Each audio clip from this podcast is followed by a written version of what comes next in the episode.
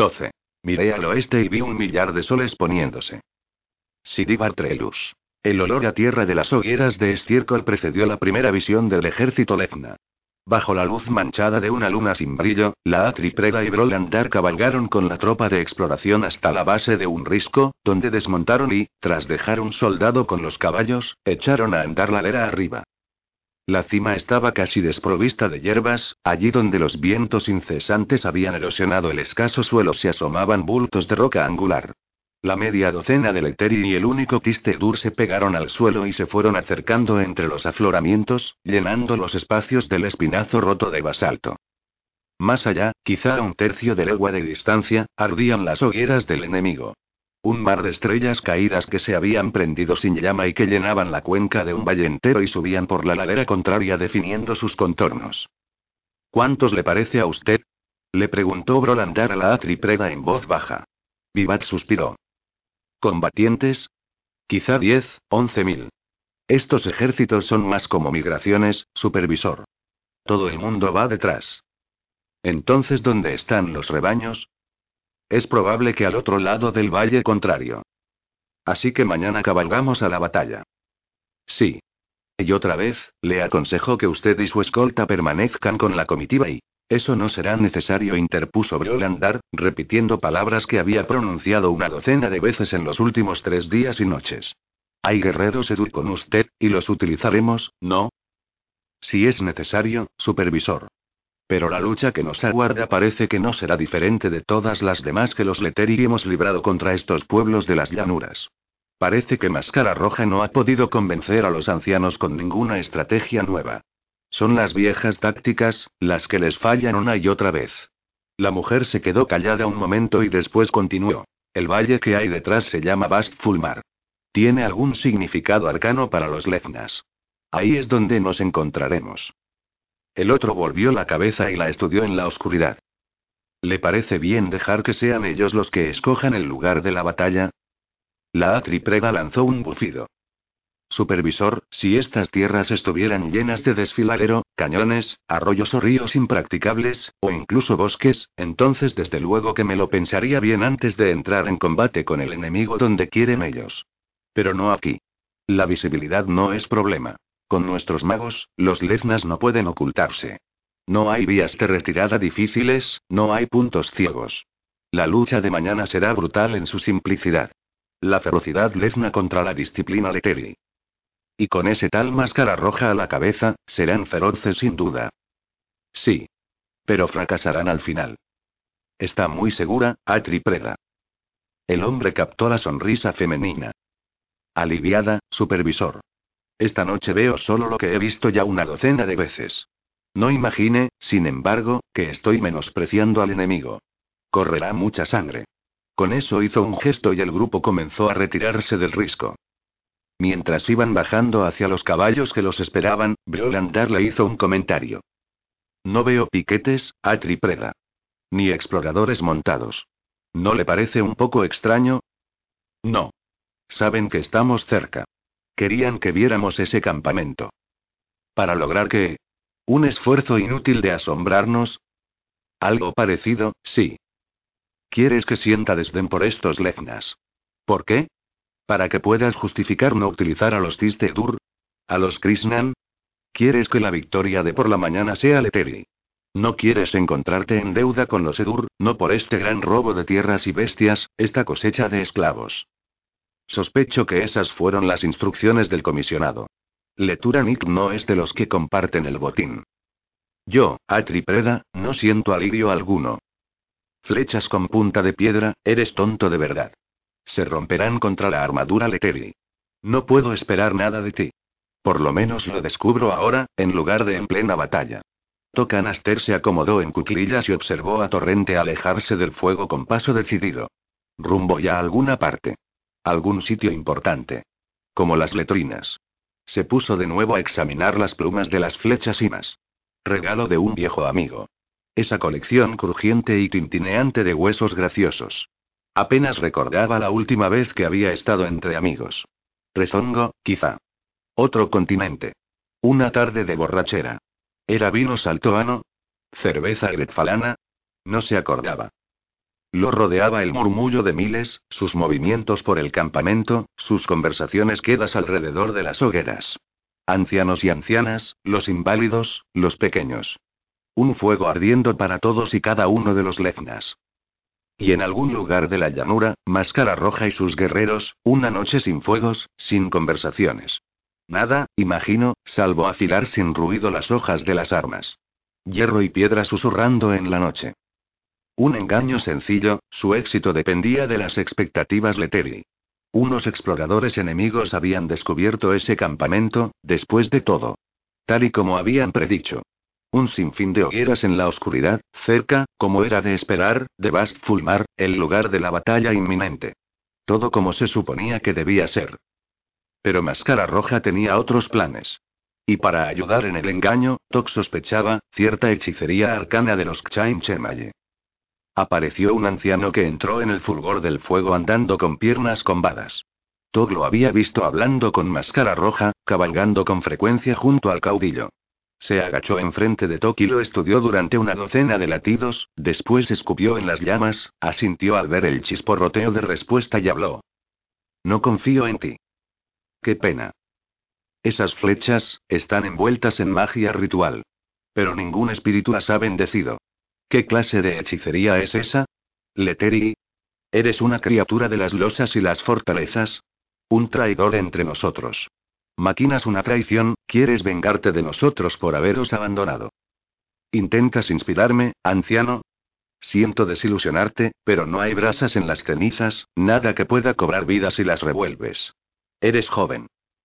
No tan joven como crees. Además, ¿qué tiene eso que ver?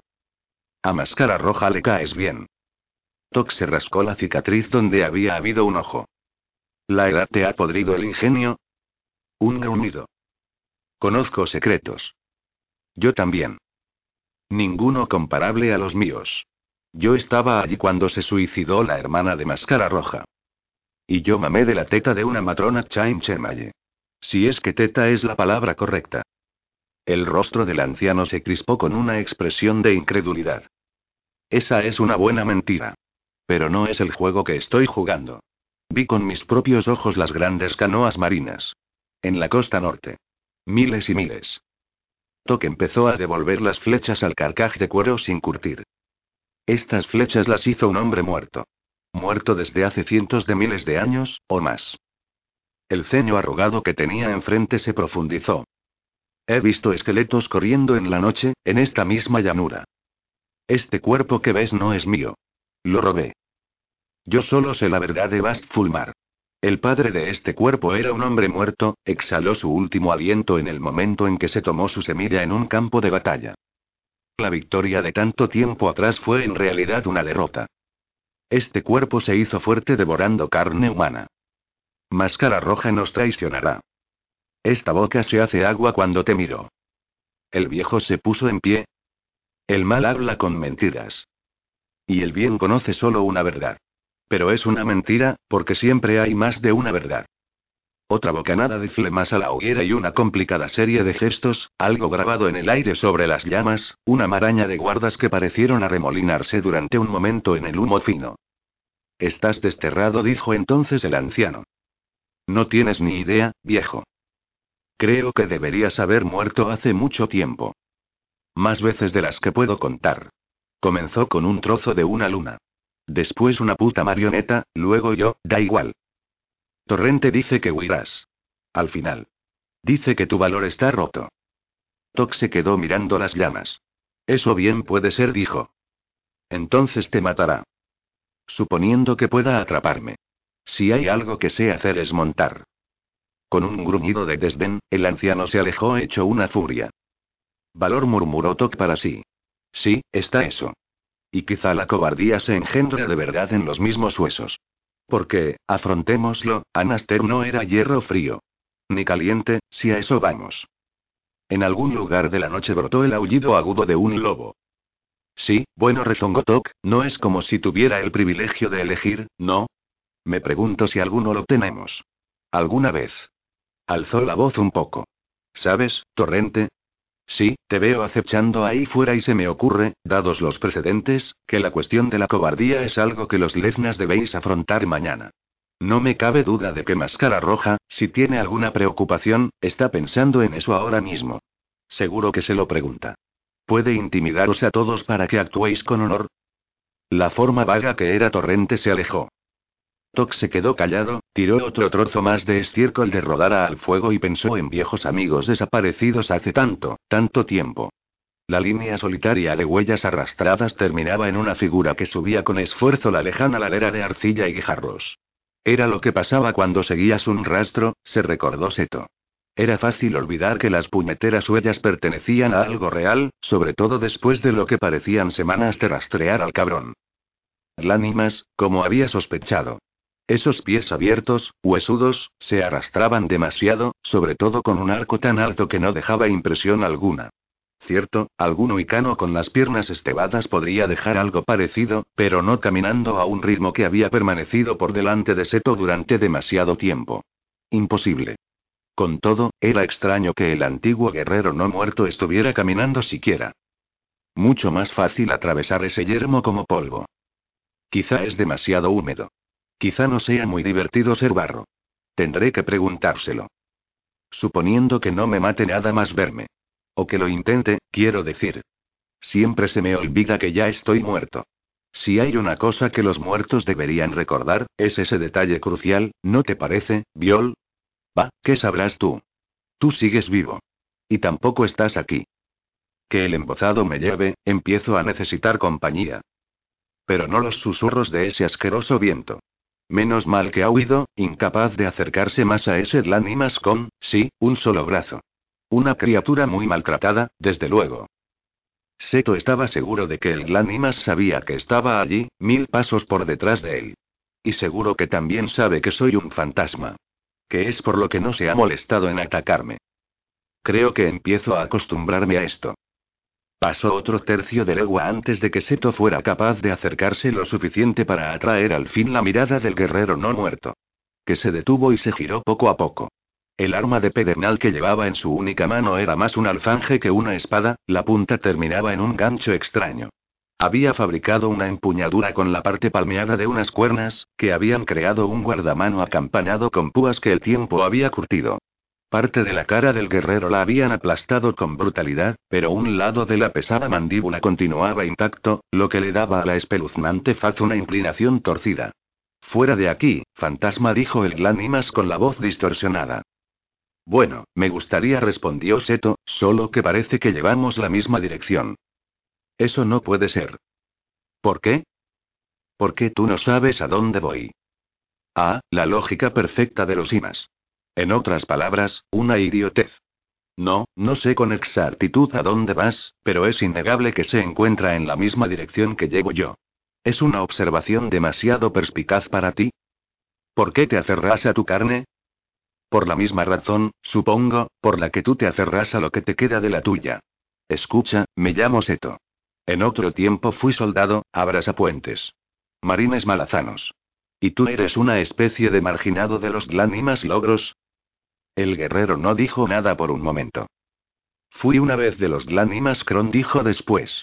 Nacida en la estación de la sangre de la montaña, en el clan de Ectrofinana. Los de mi estirpe llegaron a las costas de Hagratil. Soy Emrot. ¿Una mujer? Un encogimiento de hombros irregular que tintineó. Bueno, Emrot, ¿y qué estás haciendo cruzando a pie este pozo de hielo olvidado del embozado? Aquí no hay ningún pozo. Como tú digas. Seto miró a su alrededor. ¿Es aquí a donde vienen los glánimas abandonados? Aquí no respondió Emrot. Se alzó el alfanje y señaló con lentitud. Más adelante. La dirección que Seto había decidido llamar norte. ¿Y qué, entonces nos dirigimos a un enorme montón de huesos congelados? Emrot se volvió y echó a andar una vez más. Seto se movió al lado de la criatura no muerta. ¿Fuiste hermosa una vez, Emrot? No lo recuerdo. Yo era un desastre con las mujeres, dijo Seto. Tengo las orejas muy grandes, sí, por eso llevo esta gorra de cuero. Y tengo las rodillas huesudas. Por eso me hice soldado, ¿sabes? Para conocer mujeres.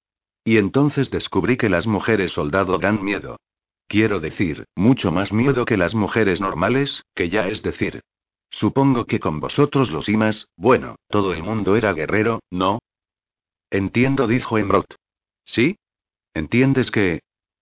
¿Por qué no tienes compañeros, seto de los abrasapuentes? No te me irás a convertir ahora en una nube de polvo, ¿verdad?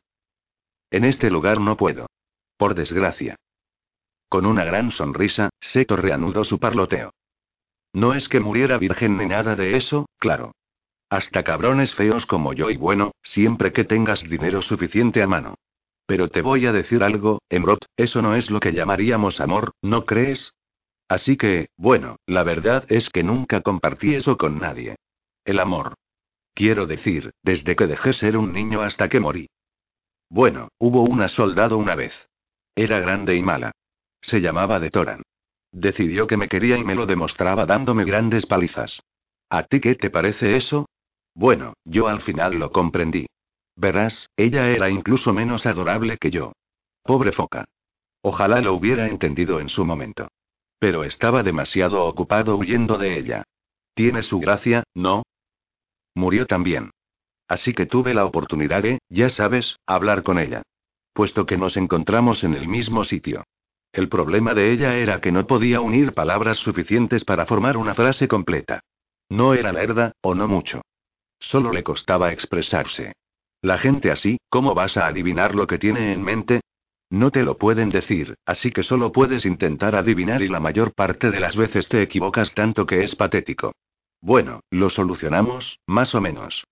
Creo. Decía incluso menos siendo fantasma. Pero eso es lo que pasa, Embroid. Está la gran explosión, lo blanco, luego negro, y después empiezas a despertarte otra vez. Un puñetero fantasma sin ningún lugar al que merezca la pena ir, y lo único que te queda son las cosas que comprendes y lo que lamentas. Y una lista de deseos más larga que lo del embozado y... Se acabó, seto de los abrasapuentes interpuso en Roth, el temblor de la emoción en su voz. No soy tonta. Comprendo el juego que te traes. Pero mis recuerdos no son para ti. Seto se encogió de hombros. Ni para ti tampoco, deduzco. Los regalaste todos para librar una guerra contra los Hagut. Eran tan malvados, tan peligrosos, que os convertisteis en vuestras primeras víctimas. Una especie de venganza al revés, ¿no te parece? Vais y les hacéis el trabajo sucio.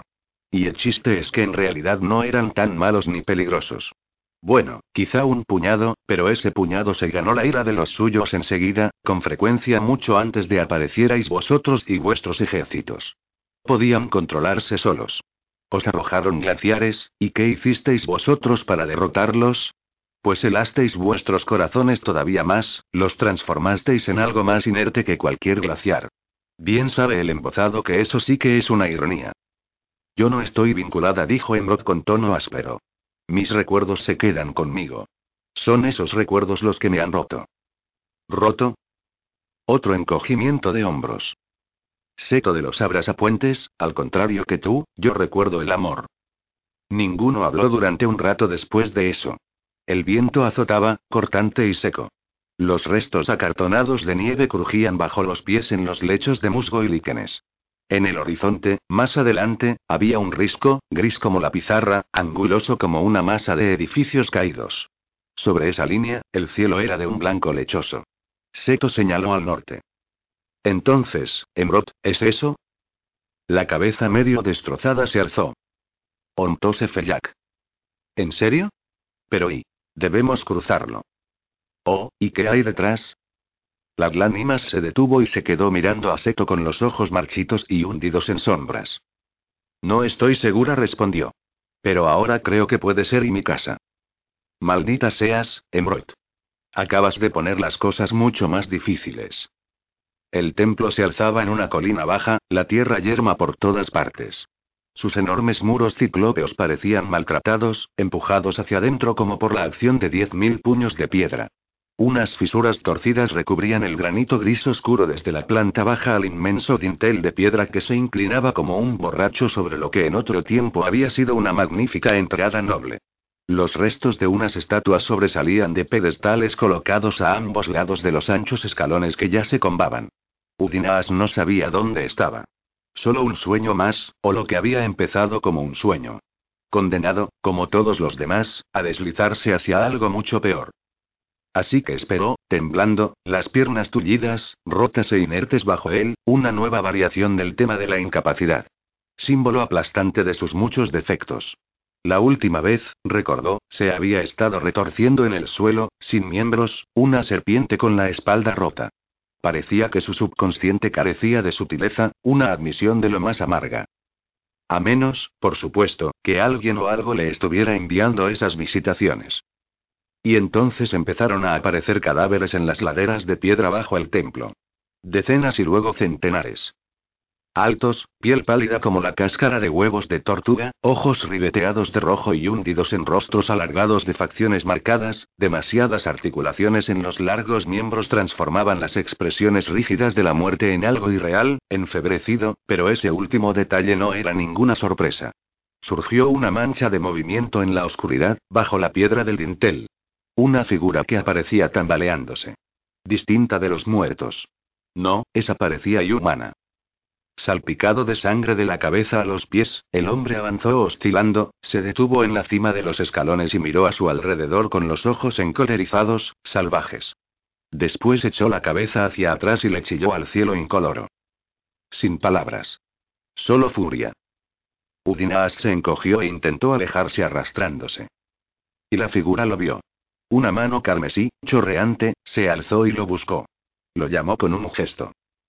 Como si lo hubieran agarrado por la garganta, Udinaas se acercó con una sacudida al hombre, al templo, al pedregal frío de cadáveres. No murmuró, yo no. Elige a otro. A mí no.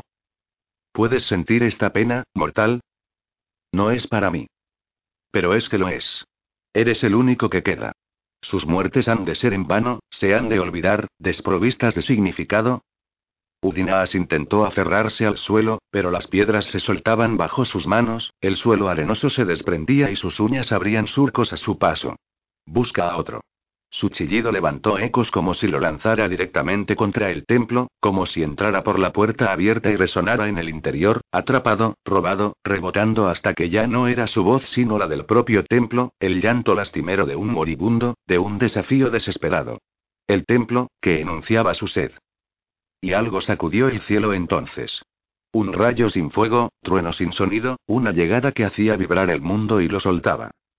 El templo entero palpitó de lado, nubes de polvo que brotaban entre las junturas carentes de argamasa. Estaba a punto de derrumbarse y... No. Bramó la figura de la cima de las escaleras al tiempo que se tambaleaba para recuperar el equilibrio. Este es mío. Mi Torruk Segul. Mira estos muertos y hay que salvarlos, liberarlos, hay que... Y entonces se oyó otra voz detrás de Udinaas, aguda, distante, la voz del propio cielo. No, errante. Estos muertos son for Asail. Muertos por tu propia mano. No puedes matarlos para salvarlos y... Bruja pavorosa, no sabes nada. Son los únicos que puedo salvar. La maldición de los dioses ancestrales, mira la sangre que tienes en las manos. Es todo obra tuya. Todo ello. Una sombra enorme pasó por encima de Udinaas. Y giró en el aire. Ráfagas de viento que levantaban el cabello negro y enmarañado de los cadáveres y golpeaban los fragmentos rasgados de sus ropas. Y entonces una presión repentina, como la de un peso inmenso que descendiera, y allí estaba el dragón, entre Udinas y el errante, largas patas traseras estirándose hacia el suelo, las garras clavándose en los cuerpos fríos, aplastándolos y partiendo a huesos cuando la enorme criatura se posó en la ladera. Un cuello sinuoso que se enroscó, la enorme cabeza se acercó más a Udinaas, ojos de fuego candente. La voz del dragón llenó el cráneo de Udinaas. ¿Me conoces?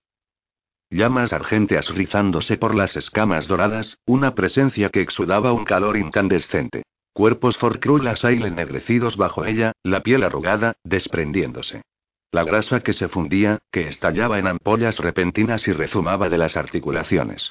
Udinaas asintió. Menandore. Hermana Amanecer. Violadora. Una carcajada pastosa, líquida. La cabeza se giró y se alzó hacia adelante. Este es mío, dijo ella. Lo reclamé hace mucho tiempo. Reclama lo que quieras, Menandore.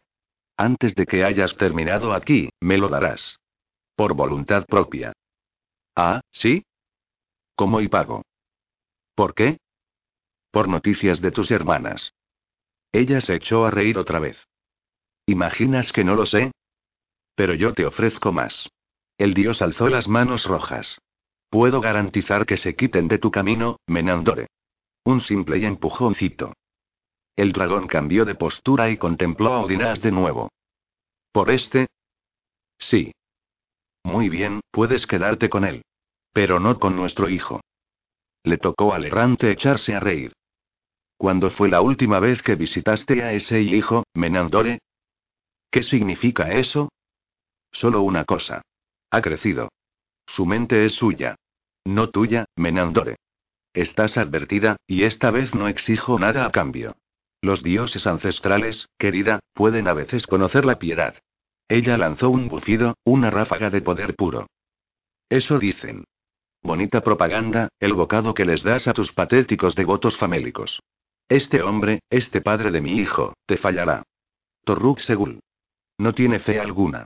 La compasión de su interior es como una rata de aguas en un pozo lleno de leones, bailando más rápido de lo que puedas ver, siempre a punto de la aniquilación. Ha jugado a lo mismo durante mucho tiempo, errante. No puedes cogerlo, no puedes reclamarlo ni vincularlo a tu causa. La dragona volvió a lanzar su carcajada cruel. Me llevé más de él de lo que crees. Incluyendo, zorra, el miedo que te tenía. ¿Crees que puedes regalarme, Menandore? Los ojos llamearon con una expresión de diversión o desdén, o las dos cosas. Habla entonces, Udinaas, oigamos tus audaces reivindicaciones. Los dos pensáis que me llamasteis aquí, ¿verdad? Para vuestro estúpido toma y. Pero lo cierto es que fui yo el que os invoqué a los dos. Estás loco y, quizá, Menandore. Pero este es mi sueño. No el tuyo. No el de él. El mío. Idiota escupió la diosa. Tú intenta desterrarnos y... Udinaas abrió los ojos y se quedó mirando un cielo nocturno frío y despejado, y se permitió una sonrisa. Mi sueño, tu pesadilla. Se ciñó mejor las pieles que lo envolvían y encogió las piernas para asegurarse de que no estaban rotas. Rigidez en las rodillas, normal, producto de arrastrarse sobre roca y hielo, pero cálidas y llenas de vida. Todo va bien, susurró. Bien, dijo Tetera. Udinaas se volvió y alzó la vista. La niña estaba agachada a su lado. ¿Por qué estás despierta? le preguntó el antiguo esclavo. No lo estoy. Y tú tampoco. El templo se derrumbó. Después de que te fueras. Pues espero que aplastara al errante. No. Tú ya lo habías mandado marchar. Y a ella también. Pero no a ti. No. No sabías que estaba allí. De acuerdo, así que sigo soñando. ¿Qué quieres? Ese templo. No podría haber albergado todas esas almas. Todo ese dolor. Estaba roto y por eso se derrumbó. Eso era lo que se suponía que tenías que ver. Para que lo entiendas cuando ocurra todo. Y no estés triste. Y seas capaz de hacer lo que Él quiere que hagas, no solo del modo en que Él pensó que sería. Eso es todo. Bien. Ahora vuelve a arrastrarte a tus propios sueños, Tetera. De acuerdo. Solo recuerda, no llores demasiado pronto. Tienes que esperar. No me digas. ¿Cuánto tiempo antes de que me ponga a llorar? Pero la niña se había ido. Había cogido alguna puñetera fiebre del hielo podrido. Temblando y sufriendo alucinaciones durante tres, quizá cuatro noches ya. Sueños extraños dentro de sueños y así sucesivamente. Delirios de calor, de comodidad, de pieles no empapadas de sudor, el bálsamo de conversaciones misteriosas en los que el significado no era un problema. Me gusta esta vida. Es predecible. En su mayor parte. Y cuando no lo es, no parece diferente. Tomo lo que me llega. Como si cada noche recibiera lecciones de ir asumir el control. Había llegado el momento de la enorme mesa cargada con toda su comida favorita. Decían que, como espectro, estaba muy chupado. Pero cada noche comía hasta saciarse. Cuando la luz del amanecer empezó a empujar las sombras hacia las grietas y valles y transformó los picos nevados en oro fundido, Seremperak se levantó de sus pieles y se puso en pie, se sentía sucia y desaliñada. La gran altitud le dejaba la garganta irritada y los ojos secos, y sus alergias solo exasperaban esas afecciones. Temblando bajo el viento cortante, observó a Temor Sengar, que luchaba por volver a encender el fuego. La madera helada durante tanto tiempo era reacia a arder. Tetera había estado reuniendo hierbas y acababa de agacharse junto al Tistedur con sus ofrendas. Una tos seca procedente de donde yacía Udinaas, todavía enterrado en pieles. Tras un momento, el antiguo esclavo se sentó poco a poco. La cara enrojecida por la fiebre, sudor en la frente, la mirada apagada. Emitió un sonido áspero que Seren tardó en darse cuenta que era una carcajada. La cabeza de temor se giró de repente como si lo acabara de picar una avispa. ¿Esto te divierte? ¿Prefieres otra comida fría para empezar el día? Udinaas miró con un parpaleo al Tistedur, después se encogió de hombros y apartó la vista. Seren se aclaró la garganta. Fuera lo que fuera lo que le divertía, temor, no tenía nada que ver contigo. ¿Ahora hablas por mí? Le preguntó Udinaas. Se puso en pie con un tambaleo, todavía envuelto en las pieles. Esto podría ser otro sueño, dijo. En cualquier momento ese guerrero de piel blanca que hay encaramado ahí podría transformarse en un dragón.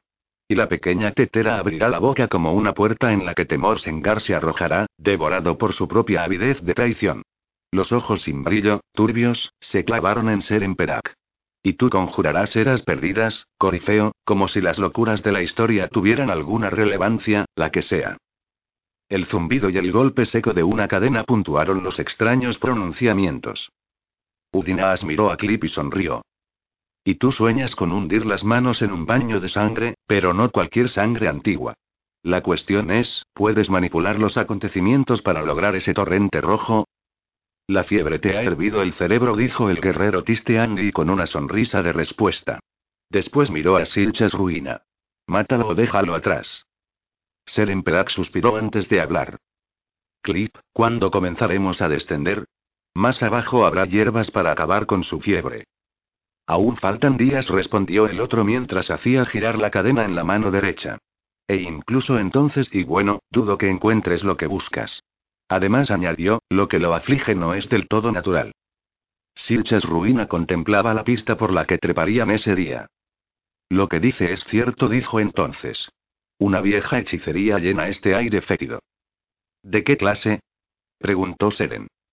Está fragmentada. Quizá Chaim Chemaye. Pocas veces usaban su magia de modos fácilmente comprensibles. Nunca en batalla. Sí que recuerdo algo inigromántico. ¿Y es eso lo que es esto?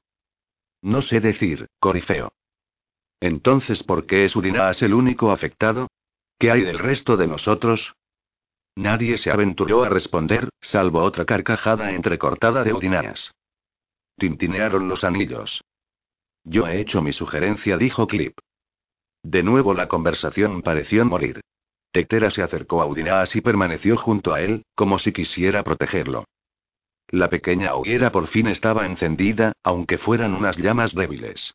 Se le encogió una olla de estaño y se fue en busca de nieve limpia, cosa que debería de haber sido una tarea bastante sencilla. Pero los trozos podridos estaban repletos de detritos. Manchas de vegetación descompuesta, capas moteadas de carbón y ceniza, los cadáveres de una especie de gusano o escarabajo que vivía en el hielo, madera y trozos de un sinfín de animales. No demasiado apetitoso. Le extrañaba que no estuvieran todos enfermos. Se detuvo ante una sección larga y estrecha de nieve incrustada de hielo que llenaba una grieta o pliegue en la roca. Sacó el cuchillo, se arrodilló y empezó a picotearla. Se rompieron unos pedazos. Examinó cada uno, desechó los que estaban demasiado descoloridos por la suciedad y colocó los otros en la olla. No se parecía mucho a los glaciares normales, los pocos que había visto de cerca. Después de todo, estaban hechos de nevadas sucesivas tanto como de hielo progresivo. Esas nevadas, por lo general, producían estratos relativamente prístinos. Pero allí era como si el aire por el que había caído la nieve estuviera impregnado de desechos flotantes que atascaban cada copo que caía. Aire impregnado de humo, ceniza, trozos de lo que habían sido seres vivos. ¿Qué podría haber hecho eso? Si solo fuera ceniza, ella podría interpretarlo como el resultado de alguna erupción volcánica. Pero no puñeteros fragmentos de piel y carne. ¿Qué secretos se ocultan en estas montañas? Se las arregló para hundir la punta del cuchillo en el hielo y apoyó todo el peso en él. La losa entera de hielo que quedaba se levantó de repente, arrancada de la grieta. Y allí, posada debajo, una lanza. El asta, larga como serenera alta, no era de madera. Pulida, moteada de ámbar y marrón, parecía casi escamada. La ancha cabeza era una sola pieza, filo y tallo, jade molido, lisa, lechosa, con forma de hoja. No había un pegamento o atadura obvia que uniera el hueco al asta. Seren soltó el arma. Vio que la textura escamada la creaba una sucesión de capas intrincadas de cuerno, lo que explicaba la apariencia moteada. Una vez más, no distinguió indicación alguna de cómo se unían las capas. La lanza tenía un peso sorprendente, como si el asta se hubiera mineralizado. Oyó una voz detrás de ella. Ese sí que es un hallazgo interesante. Seren se volvió, estudió la expresión burlona de Clip y sintió una oleada de irritación. ¿Tienes por costumbre seguir a la gente por ahí, Clip? No, en general los guío. Lo sé, esa tarea sirve para apartarte a ti. Lo que te deja con una sensación de inutilidad. ¿Alguna otra brillante observación que quieras hacer? Clip se encogió de hombros e hizo girar la maldita cadena de un lado a otro. Esa lanza que encontraste. Es Glanimas. Se supone que eso tiene que significar algo para mí. Lo hará. No es el arma con la que luchas tú, ¿verdad? No. Y no me escondo en árboles ni tampoco arrojo fruta. Ella frunció el ceño. Él se echó a reír y le dio la espalda. Nací en oscuridad, Corifeo. Clip se detuvo y se volvió para mirarla. ¿Por qué crees que soy la espada mortal del señor de las alas negras? ¿Por mi cara bonita? ¿Por mi encanto personal? ¿Por mi habilidad con estas hojas de aquí? Bueno, respondió Seren, acabas de agotar mi lista de razones. Ja, ja. Escúchame. Nacido en oscuridad. Bendecido por nuestra madre. El primero en miles de años. Ella les dio la espalda, ¿sabes? A sus hijos elegidos. ¿Miles de años? Más bien decenas de miles. Pero no a mí. Yo puedo caminar por la oscuridad, Corifeo. Agitó la mano con la que hacía girar la cadena y señaló a los otros. Ni siquiera Silchas Ruina puede decir eso. ¿Lo sabe? No. Es nuestro secreto todo el tiempo que decidas. ¿Y por qué iba a decidir no decírselo, Clip? Porque yo soy el único aquí que puede impedirle que te mate. A ti y a Odinas, los dos a los que considera más inútiles. De hecho, enemigos en potencia. ¿Enemigos? ¿Por qué iba a pensar eso? Seren sacudió la cabeza sin poder creérselo. Solo somos unos bichos que puede aplastar cuando quiera. Un enemigo es alguien que supone una amenaza. No es nuestro caso. Bueno, en esa cuestión, no veo necesidad de iluminarte. Todavía. La corifeo se volvió con un bufido y recogió la olla con los trozos de hielo reluciente. ¿Piensas quedarte con tu hallazgo? preguntó Clip. Ella miró el arma que llevaba en la mano derecha. Udinaas puede utilizarla de muleta. La carcajada de Clip fue tan mordaz como cruel. Oh, qué injusticia, Corifeo. Para un arma con tanta historia como esa. Ella lo miró con el ceño fruncido. Hablas como si la reconocieses. ¿La reconoces? Digamos solo que su sitio está con nosotros. Frustrada, pasó junto a él y emprendió el regreso al campamento. La lanza atrajo la atención, con una rapidez aterradora, de Silchas Ruina, que antes de girarse en redondo para mirarla, pareció estremecerse. Udinaas también, levantó la cabeza de golpe cuando la corifeo se dirigió a él. Seren sintió que el corazón le daba un vuelco en el pecho y tuvo miedo de repente. Intentó ocultarlo aferrándose con obstinación a su idea original. Udinaas, he encontrado esto, puedes utilizarla para mantener el equilibrio. El hombre gruñó y después asintió. Una punta de piedra molida, no puede tener mucho filo, ¿verdad? Al menos no tropezaré y me sacaré un ojo, a no ser que me empeñe, claro, ¿y por qué habría de hacer eso? No te burles, dijo Silchas Ruina. Úsala del modo que ha sugerido la Corifeo, desde luego. Pero has de saber que no es tuya. Tendrás que entregarla, tenlo claro, Udinaas. ¿Entregarla y a ti, por casualidad? De nuevo el estremecimiento. No. Y Silchas Ruina se volvió una vez más. Udinaas le dedicó una sonrisa débil a Seren. ¿Me acabas de dar un arma maldita, Corifeo? No lo sé. El antiguo esclavo se apoyó en ella. Bueno, da igual. Tengo una colección entera de maldiciones, una más no importa mucho. Fundieron el hielo y llenaron las botas de agua. Otra olla de nieve helada proporcionó el agua para un caldo de hierbas, cortezas de grasa de milid, moras y pepitas de savia cogidas de arcés, el último de los cuales habían visto diez días antes, en una elevación donde el aire era vivificante y tenía el olor acre y dulce de la vida. Allí no había árboles. Ni siquiera arbustos. El inmenso bosque que los rodeaba apenas les llegaba a los tobillos, un mundo enmarañado de líquenes y musgos. Con un cuenco de sopa en las manos temblorosas, Udinaas fue a hablar con Seren. Bueno, solo para tener las cosas claras en esta farsa épica que nos traemos entre manos, ¿encontraste tú la lanza o te encontró ella a ti? La mujer sacudió la cabeza. No importa. Ahora es tuya. No. Silchas tiene razón. No has hecho más que prestármela, Corifeo. Se desliza como grasa en mis manos. No podría utilizarla para luchar ni aunque supiera cómo, que no sé. No es difícil, dijo Clip. No la sujetes por el lado afilado y solo tienes que pinchar a la gente con ella hasta que caigan. Yo todavía tengo que enfrentarme a un guerrero con una lanza que no pueda hacer pedazos.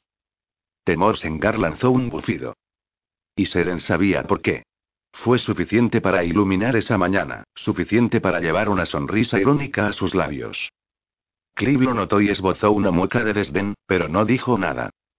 Recogedlo todo, dijo Silchas Ruina tras un momento. Estoy cansado de esperar.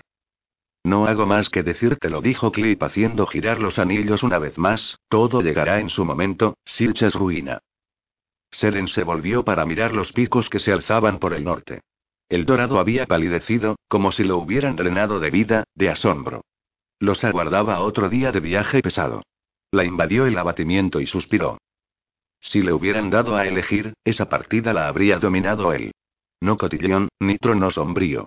Pero suficientes detalles se habían filtrado hasta Benada y Pondelac, pesados y lúgubres como la ceniza de un incendio forestal, para que se conformara, de momento, con atragantarse con los problemas de otro.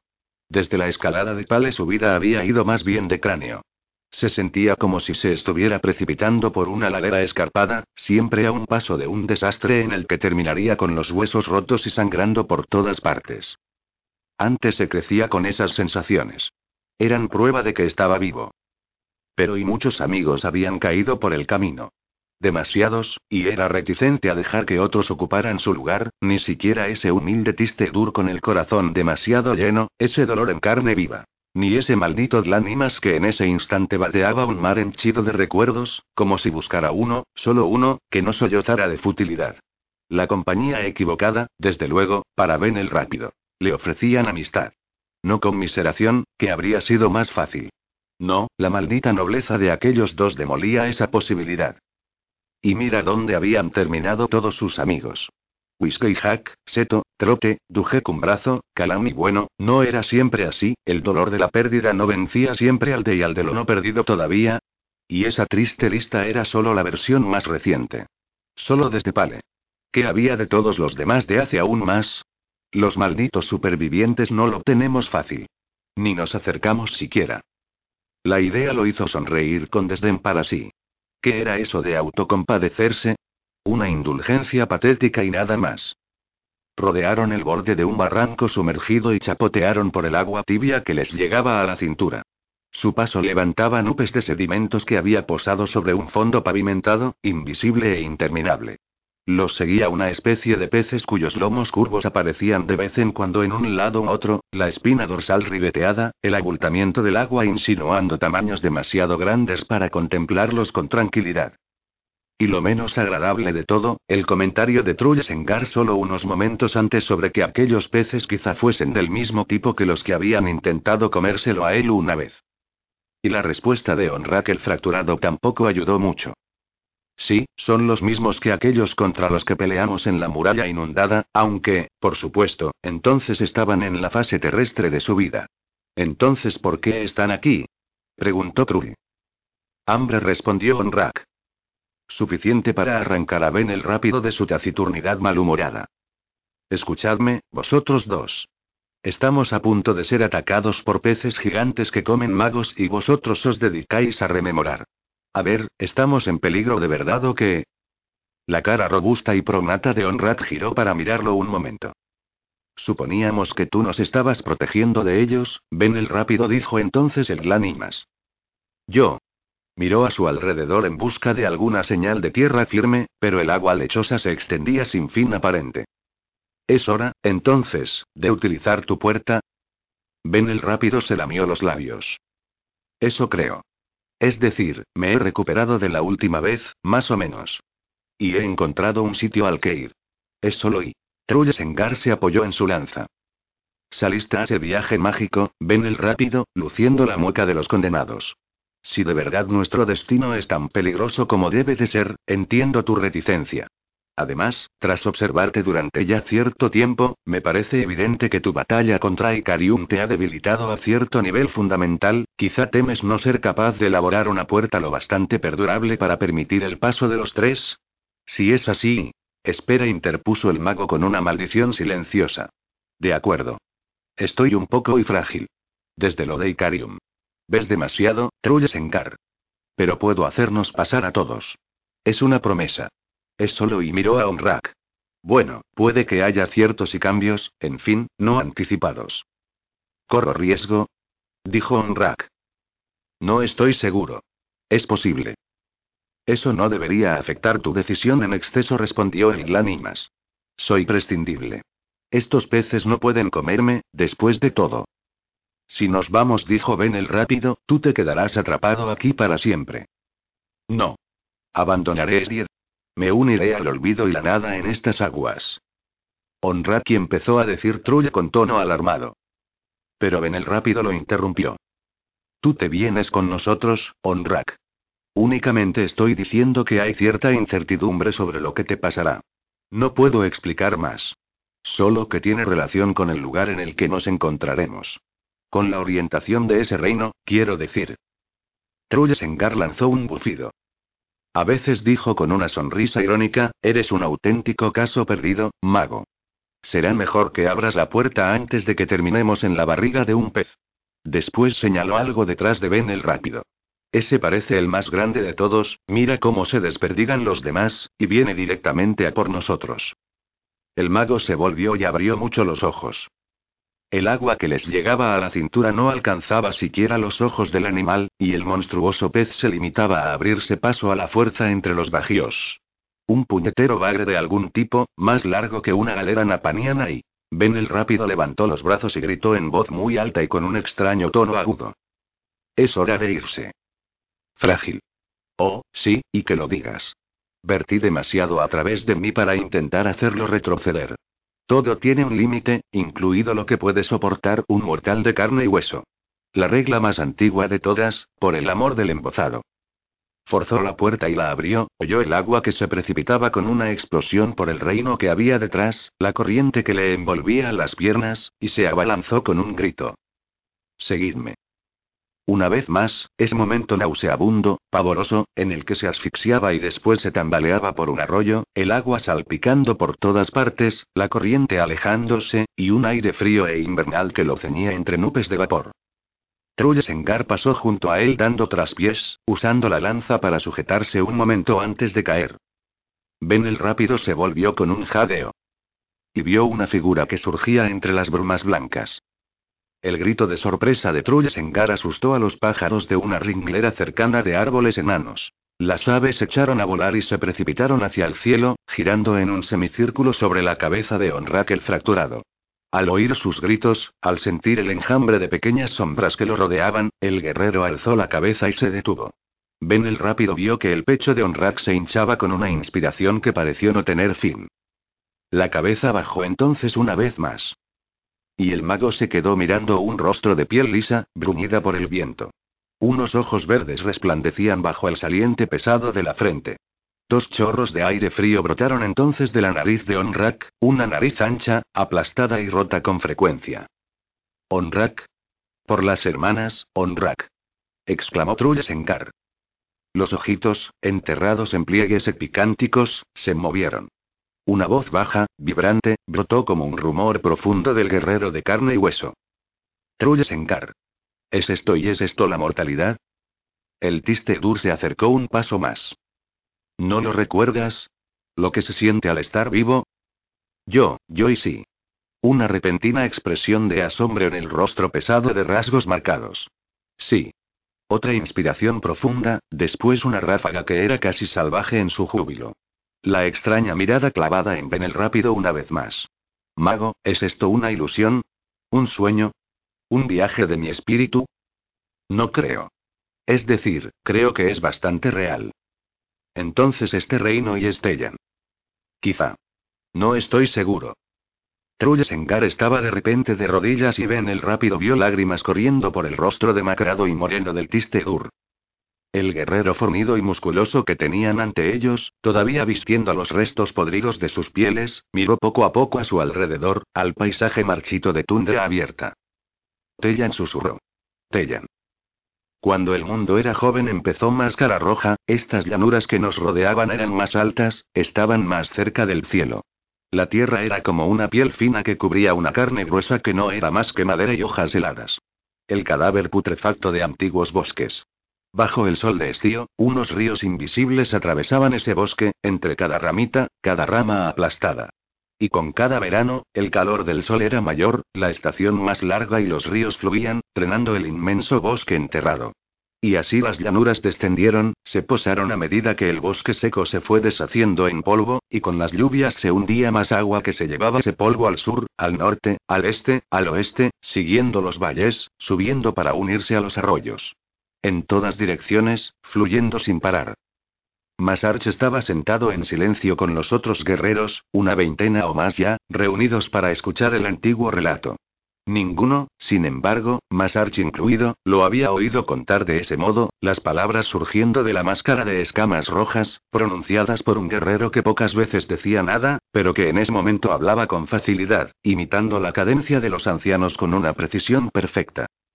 Los Chaim Chemaye permanecían cerca, pesados e inmóviles como un par de estatuas grotescas.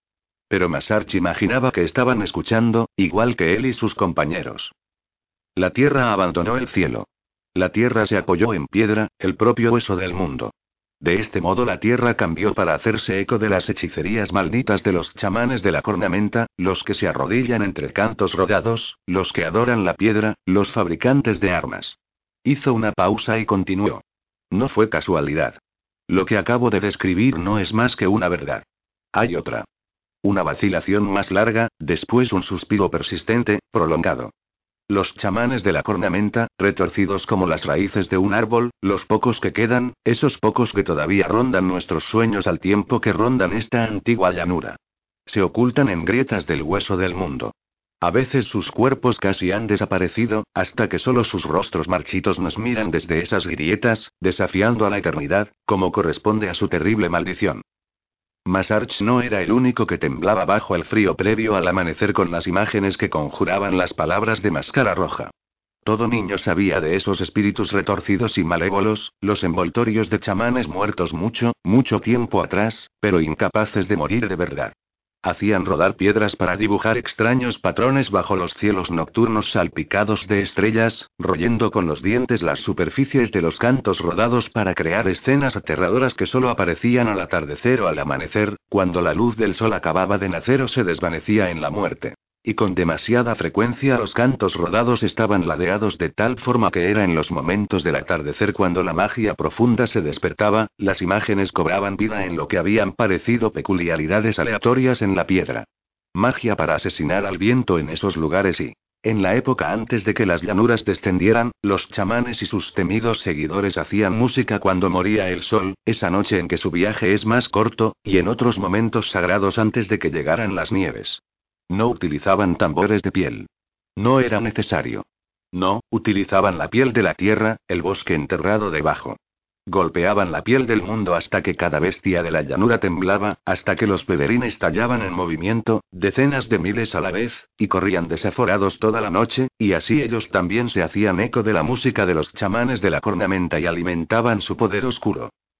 Pero la tierra se desmoronó al final, cayó en la eternidad que la acogió, los chamanes asesinaron a la propia tierra. Esta maldición no tiene descanso. Esa maldición nos envolvería el cuello, el de todos y cada uno de nosotros, si pudiera. Máscara Roja se quedó callado durante un rato, como para permitir que el terror atravesara con libertad los corazones de su público. Por fin reanudó el relato. Los chamanes de la cornamenta reunieron a sus guerreros inmortales y partieron para librar una guerra. Abandonaron esta llanura y desde ese momento, solo a los que caían en batalla se los traía de regreso aquí. Trozos rotos. Fracasados y marchitos como la llanura en sí, nunca jamás extenderían la mano o mirarían siquiera al cielo. Tal era su maldición. No perdonamos. No está en nosotros perdonar. Pero tampoco olvidaremos. Bast Fulmar, el Valle de los Tambores. Los Leteri creen que le tenemos un temor reverencial. Creen que este valle fue el lugar de una antigua guerra entre los Leznas y los Kchain Chemalle, aunque los Leteri ignoran el nombre verdadero de nuestro antiguo enemigo. Quizá hubo de verdad escaramuzas, de modo que el recuerdo pervive, solo para retorcerse y reunirse de nuevo en formas falsas. Muchos de vosotros os aferráis a esas nuevas formas y la creéis verdaderas. Una antigua batalla. Una que ganamos. Una que perdimos. Hay ancianos que se sirven de este último secreto, como si la derrota fuese un cuchillo oculto en su mano del corazón. Máscara Roja se encogió de hombros ante la idea y la desechó. Una luz pálida empezaba a colarse. Unos trinos se alzaban de los matorrales bajos. Bast Fulmar dijo otra vez. Valle de los tambores. Esta es, por tanto, su verdad secreta. Los chamanes de la cornamenta tocaron como un tambor la piel de este valle que tenemos ante nosotros. Hasta que se robó toda vida, hasta que todas las aguas huyeron. Bebieron a fondo, hasta que no quedó nada. Pues en ese momento los chamanes no estaban solos, no para esmalagado ritual. No, otros como ellos se les habían unido y en continentes lejanos, a cientos, miles de leguas de distancia, todos y cada uno en esa única noche. Para separar su vida de la tierra, para separar a esta tierra de su propia vida. Cayó el silencio, ni un solo guerrero aspiraba una bocanada de aire. Lo contuvieron y demasiado tiempo y. Máscara Roja los liberó con otro suspiro. Bast Fulmar. Nos alzamos ahora para entablar batalla. En el Valle de los Tambores, guerreros míos, fracasará la hechicería Leteri. Fracasará la hechicería Edur. En Bast Fulmar no hay agua de magia, no hay arroyo de poder del que robar. Se agotó todo, todo se lo llevaron para sofocar el fuego que es la vida. Nuestro enemigo no es consciente. Averiguarán la verdad en este día. Demasiado tarde. Hoy, guerreros míos, será hierro contra hierro. Eso y nada más. Máscara Roja se levantó entonces. Contad la verdad a cada guerrero. Después preparaos. Marchamos a la batalla. A la victoria. Una oleada de valor atravesó el pecho de Masarchi y se encontró con que estaba de pie, temblando y después alejándose en la oscuridad que se iba desvaneciendo, susurrando sus palabras a todos con los que se cruzaba. Una y otra vez. Bast Fulmar canta en este día. Canta. No hay magia. No hay magia. Con los mozos de cuadra reuniendo a los caballos y conduciéndolos por el patio que tenía detrás, la atripreda Ian Tobis dejó las riendas de su montura en manos de un ayudante y se dirigió con zancadas decididas hacia la entrada achaparrada y amenazadora de la finca. A 30 leguas al sur de la ciudad portuaria de Renis, la Torre Boaral era el lugar de nacimiento de la Brigada de las Chaquetas de Hierba, pero eso había sido un largo siglo atrás y en esos momentos un tercer o cuarto hijo de un pariente Boaral lejano era el que ostentaba la propiedad de esa fortaleza y se aferraba al anticuado título noble de Preda o Señor de la Heredad. Y a su mando, una guarnición que consistía en apenas una docena de soldados, al menos dos de los cuales, en la verja exterior, estaban borrachos. Cansada, dolorida de tanto montar, y sin reserva alguna de paciencia, Ian Tobis ascendió los cuatro escalones anchos y bajos hasta las puertas principales cubiertas por un dintel. No había guardia a la vista. Levantó el pestillo de un tirón, abrió de una patada la pesada puerta, entró con paso decidido en el vestíbulo oscuro, y les dio un susto de muerte a dos ancianas con cubos y unas fregonas hechas con enredadera de carit. Las mujeres retrocedieron con un estremecimiento e hicieron una apresurada genuflexión.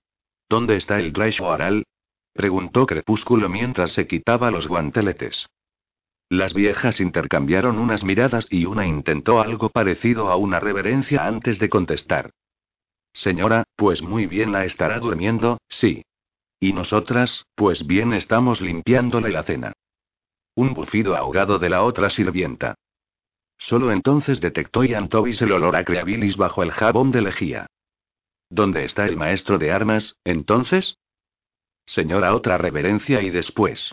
pues estará cabalgando con cuatro soldados, al oeste, como dicen, para llegar a la costa rápido como un escupitajo de almeja, y esa es una nube que no se posó en todavía. ¿Ha partido hace poco, entonces? ¿Cuál era la razón? ¿Y a qué distancia está la costa? Señora, pues sería menos de una campanana más, rápido como iba. ¿Y la razón? Otro misterioso intercambio de miradas. Señora, la costa pos está negra y con rumores en los últimos tiempos. Hay pescadores que desaparecen y ojos de demonios que destellan en las profundidades. Hay islas que vienen tan llenas de hielo y eso, pálidas y mortales como las entrañas de la calavera de un asesino. El maestro de armas partió a cuenta de unos rumores supersticiosos. Señora, pues yo tengo una prima en la costa y... La cabeza chorlito, sí interpuso la otra vieja bruja. Pues será cabeza chorlito, pero eso qué más da, que son las voces del mar, que ella oyó y más de una vez. Voces, señora, como los fantasmas de los ahogaos, como ella dice, que los ha oído y oído más de una vez. Dos de los sargentos de crepúsculo habían llegado tras la atripreda y estaban escuchando. La oficial se aflojó la correa del yelmo. ¿Ese maestro de armas suele estar sobrio? preguntó. Alguno hay que estarlo, estar bien y eso. Pues ese la sintió la otra. Y es esa una maldición que nos pone peor en malas horas de la noche como ahora y... Calla.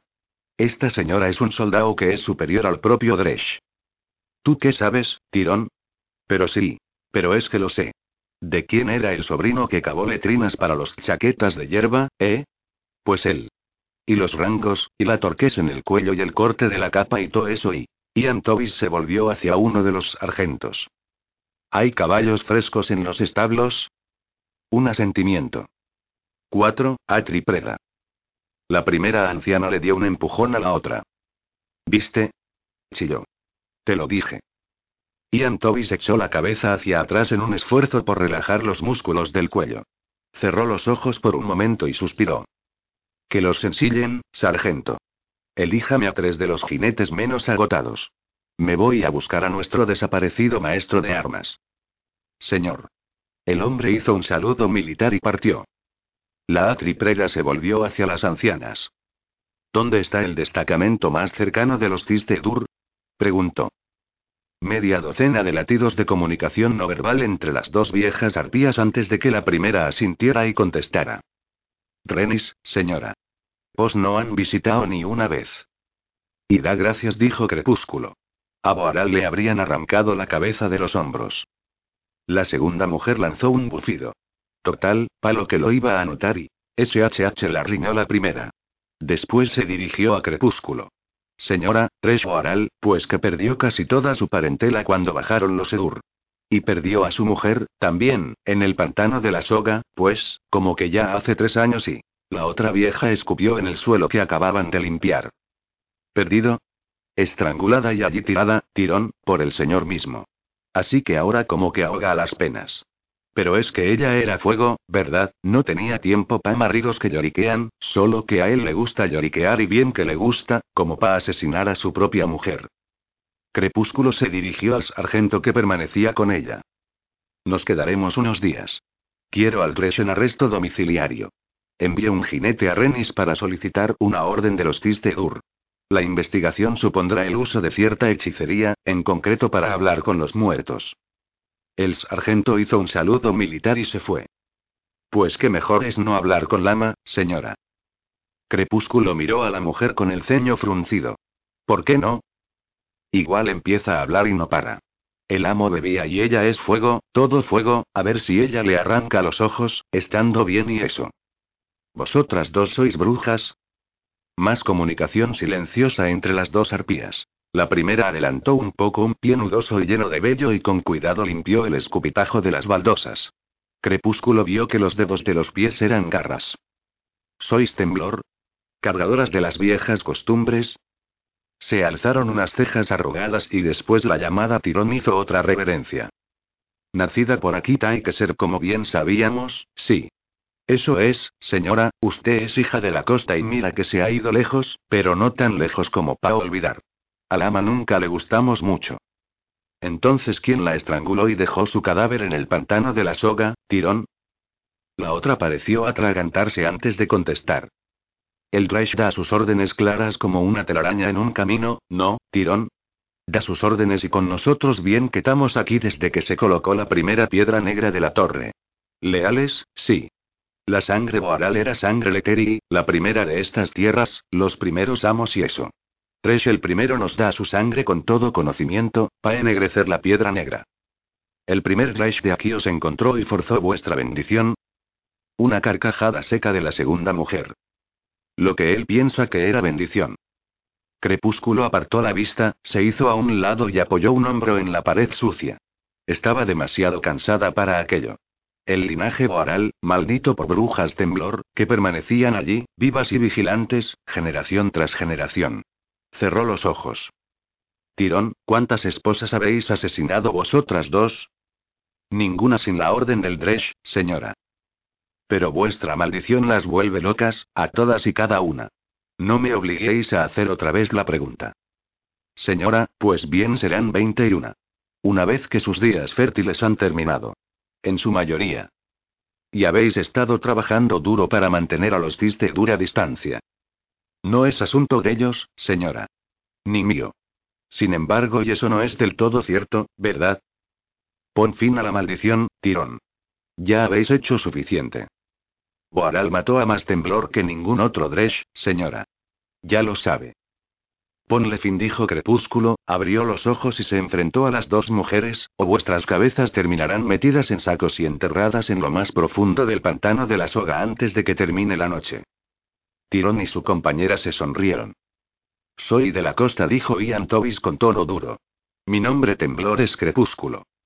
Las arpías retrocedieron de repente y cayeron de rodillas con las cabezas gachas. Poned fin a la maldición, dijo de nuevo Crepúsculo. ¿Queréis desafiar a una princesa de la última sangre? Ya no eres princesa, le dijo Tirón al suelo. Ian Tobis sintió que la sangre le desaparecía de la cara. Si no hubiera sido por el muro en el que se apoyaba, se habría tambaleado. Tu madre murió bien hace un año, ya dijo Tirón en voz baja y triste. Y la otra bruja añadió más. Venía de la isla y el bote volcó. Dicen que fue un demonio de las profundidades, se acercó demasiado empujado por una magia oscura que había en el mar, la misma magia, mi reina, que bien podría haber espoleado al maestro de armas al oeste, como dicen. Un demonio, ahí debajo del bote, y se ahogaron todos. Susurros de las aguas, mi reina, oscuros y bien casi negros. Ian Tobis respiró hondo. Ser temblor era saber mucho del dolor. Su madre estaba muerta, una cara ya sin vida. Bueno, no había visto a la mujer en más de una década, ¿no? Entonces, ¿por qué ese dolor? Porque hay algo más. ¿Cómo se llama el maestro de armas, Tirón? Jedan de Reed, Alteza. La guardia. El hermanastro que nunca he conocido. El que huyó y de su sangre, de todo. El que se fue casi tan lejos como yo. Y sin embargo, ¿era cierto siquiera ese antiguo relato? La guardia estaba allí, después de todo, a una simple campanada a caballo de la costa. Comprendió entonces por qué el hombre había salido aquella noche. Algo más, y es esto. Ian Tobis se ciñó mejor el manto y empezó a ponerse los guanteletes. Dad bien de comer a mis soldados. Regresaré con Derrig antes de que amanezca. Cuando se volvió hacia la puerta hizo una pausa. La locura que afecta al Dresh, Tirón. Tras ella, respondió la bruja. Pues ya es muy tarde para él, Alteza. Pero fregaremos la piedra negra esta noche. Antes de que lleguen los Edur. Ah, sí, que envié a buscarlos, ¿no? Imagino, dijo, la mirada clavada en la puerta que la ejecución sumaria del Oral será una especie de acto de misericordia para el pobre hombre. ¿Quieres hacerlo antes de que los Edur lleguen aquí, como se suele decir, Alteza? Sí, Tirón. Morirá, supongo, intentando huir del arresto. Tras un momento, preguntó. Tirón, ¿cuántas cargadoras quedan? Más de doscientas, Alteza. Entiendo. Mi reina aventuró la otra, se enviará recado, de tela a araña, como se suele decir, antes de que salga el sol. Te han elegido un desposado. Ah, ¿sí? ¿Y quién? Temblor Brullit, de la isla. ¿Y mi desposado permanece en el segundo fuerte de la doncella? Eso pensamos, Alteza respondió Tirón. Al oír eso, Crepúsculo se giró. ¿No lo sabéis? La telaraña se ha partido, Alteza. Casi hace un mes ya. Hielo y oscuridad y susurros, no podemos atravesar las olas. La costa está ciega al mar, Alteza. La costa está ciega al mar. ¿Ya ha ocurrido antes alguna vez? Las dos brujas negaron con la cabeza. Crepúsculo dio media vuelta y salió a toda prisa. Sus jinetes la aguardaban, montados ya, silenciosos y exhaustos. La oficial se dirigió al caballo que llevaba su silla, un castaño castrado, el mejor de todos, según vio a la luz de las antorchas, y se aupó sobre su ancho lomo. ¿A Tripreda? A la costa dijo al tiempo que recogía las riendas. A medio galope. La angustia había hecho estragos en la cara del maestro de mastines, las lágrimas le corrían por las mejillas quemadas por el viento y resplandecían como sudor en la barba. Los han envenenado, a Tripreda. Carne envenenada, dejada en el suelo y voy a perderlos a todos. Vivad maldijo por lo bajo antes de contestar. Entonces tendremos que prescindir de ellos. Pero los magos Eduri. Si los nuestros no pueden tratarlos, Bellit, tampoco pueden los hechiceros. Las tribus Edur no querían perros para la guerra, ¿no? Lo siento. Déjame ahora.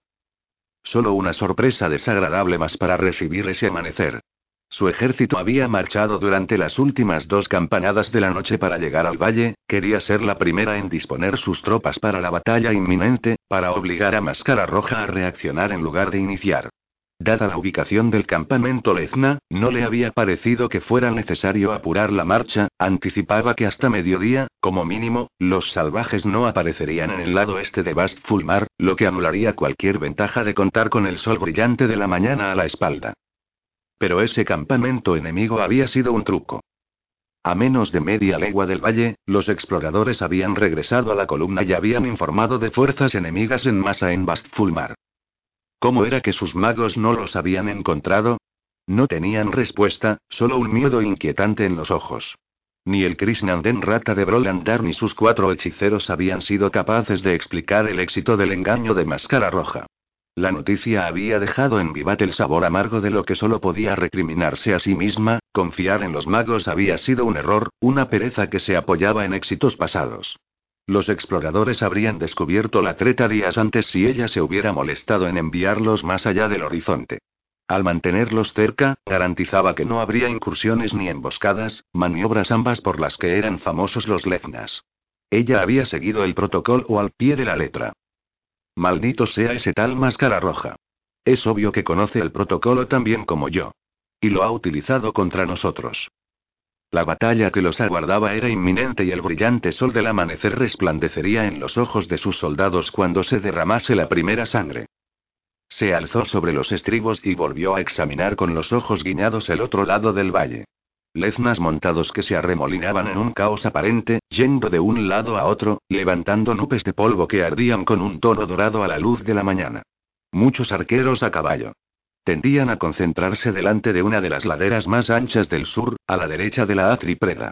Había una segunda pendiente más ligera un poco a su izquierda y allí, cambiando de postura con gesto inquieto, había cinco cuñas distintas de guerreros leznas a pie, revistiendo lo que pasaba por risco. La oficial pudo ver sus largas lanzas agitándose como juncos en una orilla. Lanzas, no esas espadas endebles que les habían vendido los agentes del comisionado. Le pareció que había unos mil guerreros por cuña, demasiado disciplinados incluso en ese momento, antes de comenzar a la lucha. Deberían estar borrachos. Aporreando los escudos. Sus chamanes deberían estar corriendo de un lado para otro delante de ellos, bajando hasta el lecho del río enseñándonos sus traseros mientras defecan. Chillando maldiciones, bailando para invocar a los espíritus y todo lo demás. En su lugar, esto y... Bueno, ¿qué probabilidad hay de que esas cuñas sobrevivan al contacto con mis soldados? No están adiestrados para este tipo de guerra, y Máscara Roja no ha tenido tiempo de montar más que esta fina capa de organización. Yo tengo más de 16.000 conmigo. 18 se incluyó a los Cis de Ur. Este ejército supera en número a toda la población lesna de guerreros, y si bien desde luego parece que Máscara Roja los ha reunido a todos, siguen sin ser suficientes. Pero el tipo no le estaba poniendo fácil calcular el número.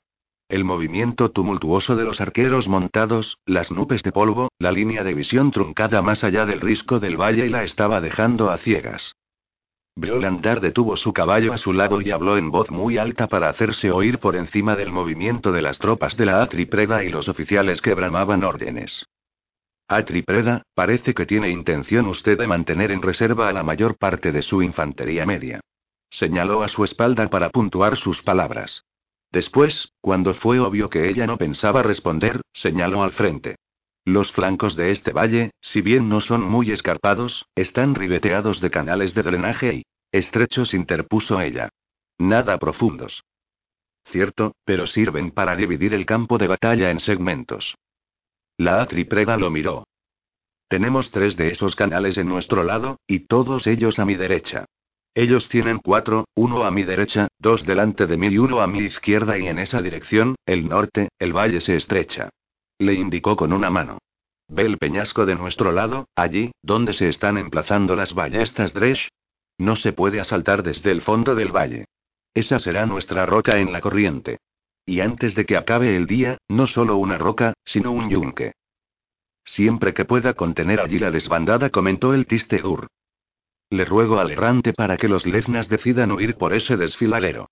Puede que no parezca letal, pero le aseguro que si empuja a unos cuantos miles de bárbaros aterrados a ese embudo, morirán tantos pisoteados como masacrados por nosotros. Así que su intención es bajar arrasando y entrar con el flanco derecho para empujar al enemigo al fondo del valle, al norte, hacia ese estrechamiento.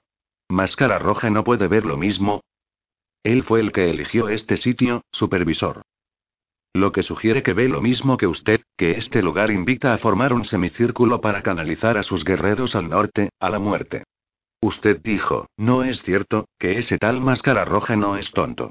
¿Cómo contrarrestará entonces lo que usted pretende?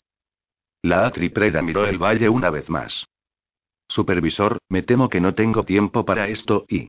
¿No nos sería más ventajoso que emplazara usted poco a poco sus fuerzas, dada la posición del sol, Creo que ella está listo, respondió la oficial, que hubo de contener su irritación. Podría avanzar en cualquier momento, y nosotros no estamos listos. Entonces, ¿por qué no retirarnos? Porque la llanura que tenemos detrás es plana y se extiende a lo largo de leguas enteras, él tendrá más guerreros montados que yo, con armaduras más ligeras que mis lanceros rosazules, y sobre caballos descansados. Pueden hostigarnos a voluntad, supervisor. Y lo que es peor, nosotros hemos perdido a nuestros perros de guerra, mientras que, por los ladridos que se oyen, Máscara Roja tiene cientos si no miles de sus perros de tiro y ganaderos. Lo que sugiere que puede provocar el caos, una sucia sucesión de escaramuzas, ataques, fintas, incursiones y... Muy bien la interrumpió Brolandar. Atripreda, mi Krishnan me dice que este valle está muerto. ¿Qué quiere decir, muerto? Despojado de las energías que se utilizan para crear magia. Ha sido y asesinado. ¿Es por eso que ninguno de los magos percibió al ejército Lezna? Briolandar asintió. ¿Asesinado? ¿Por máscara roja? No importa. Le preguntó a su Krishnan por la batalla inminente. ¿Podrá utilizar hechicería? No. Y tampoco podrán usarla sus magos, Atripreda. Según dijo, aquí no habrá magia. En este valle. Por eso aconsejo de nuevo que nos retiremos.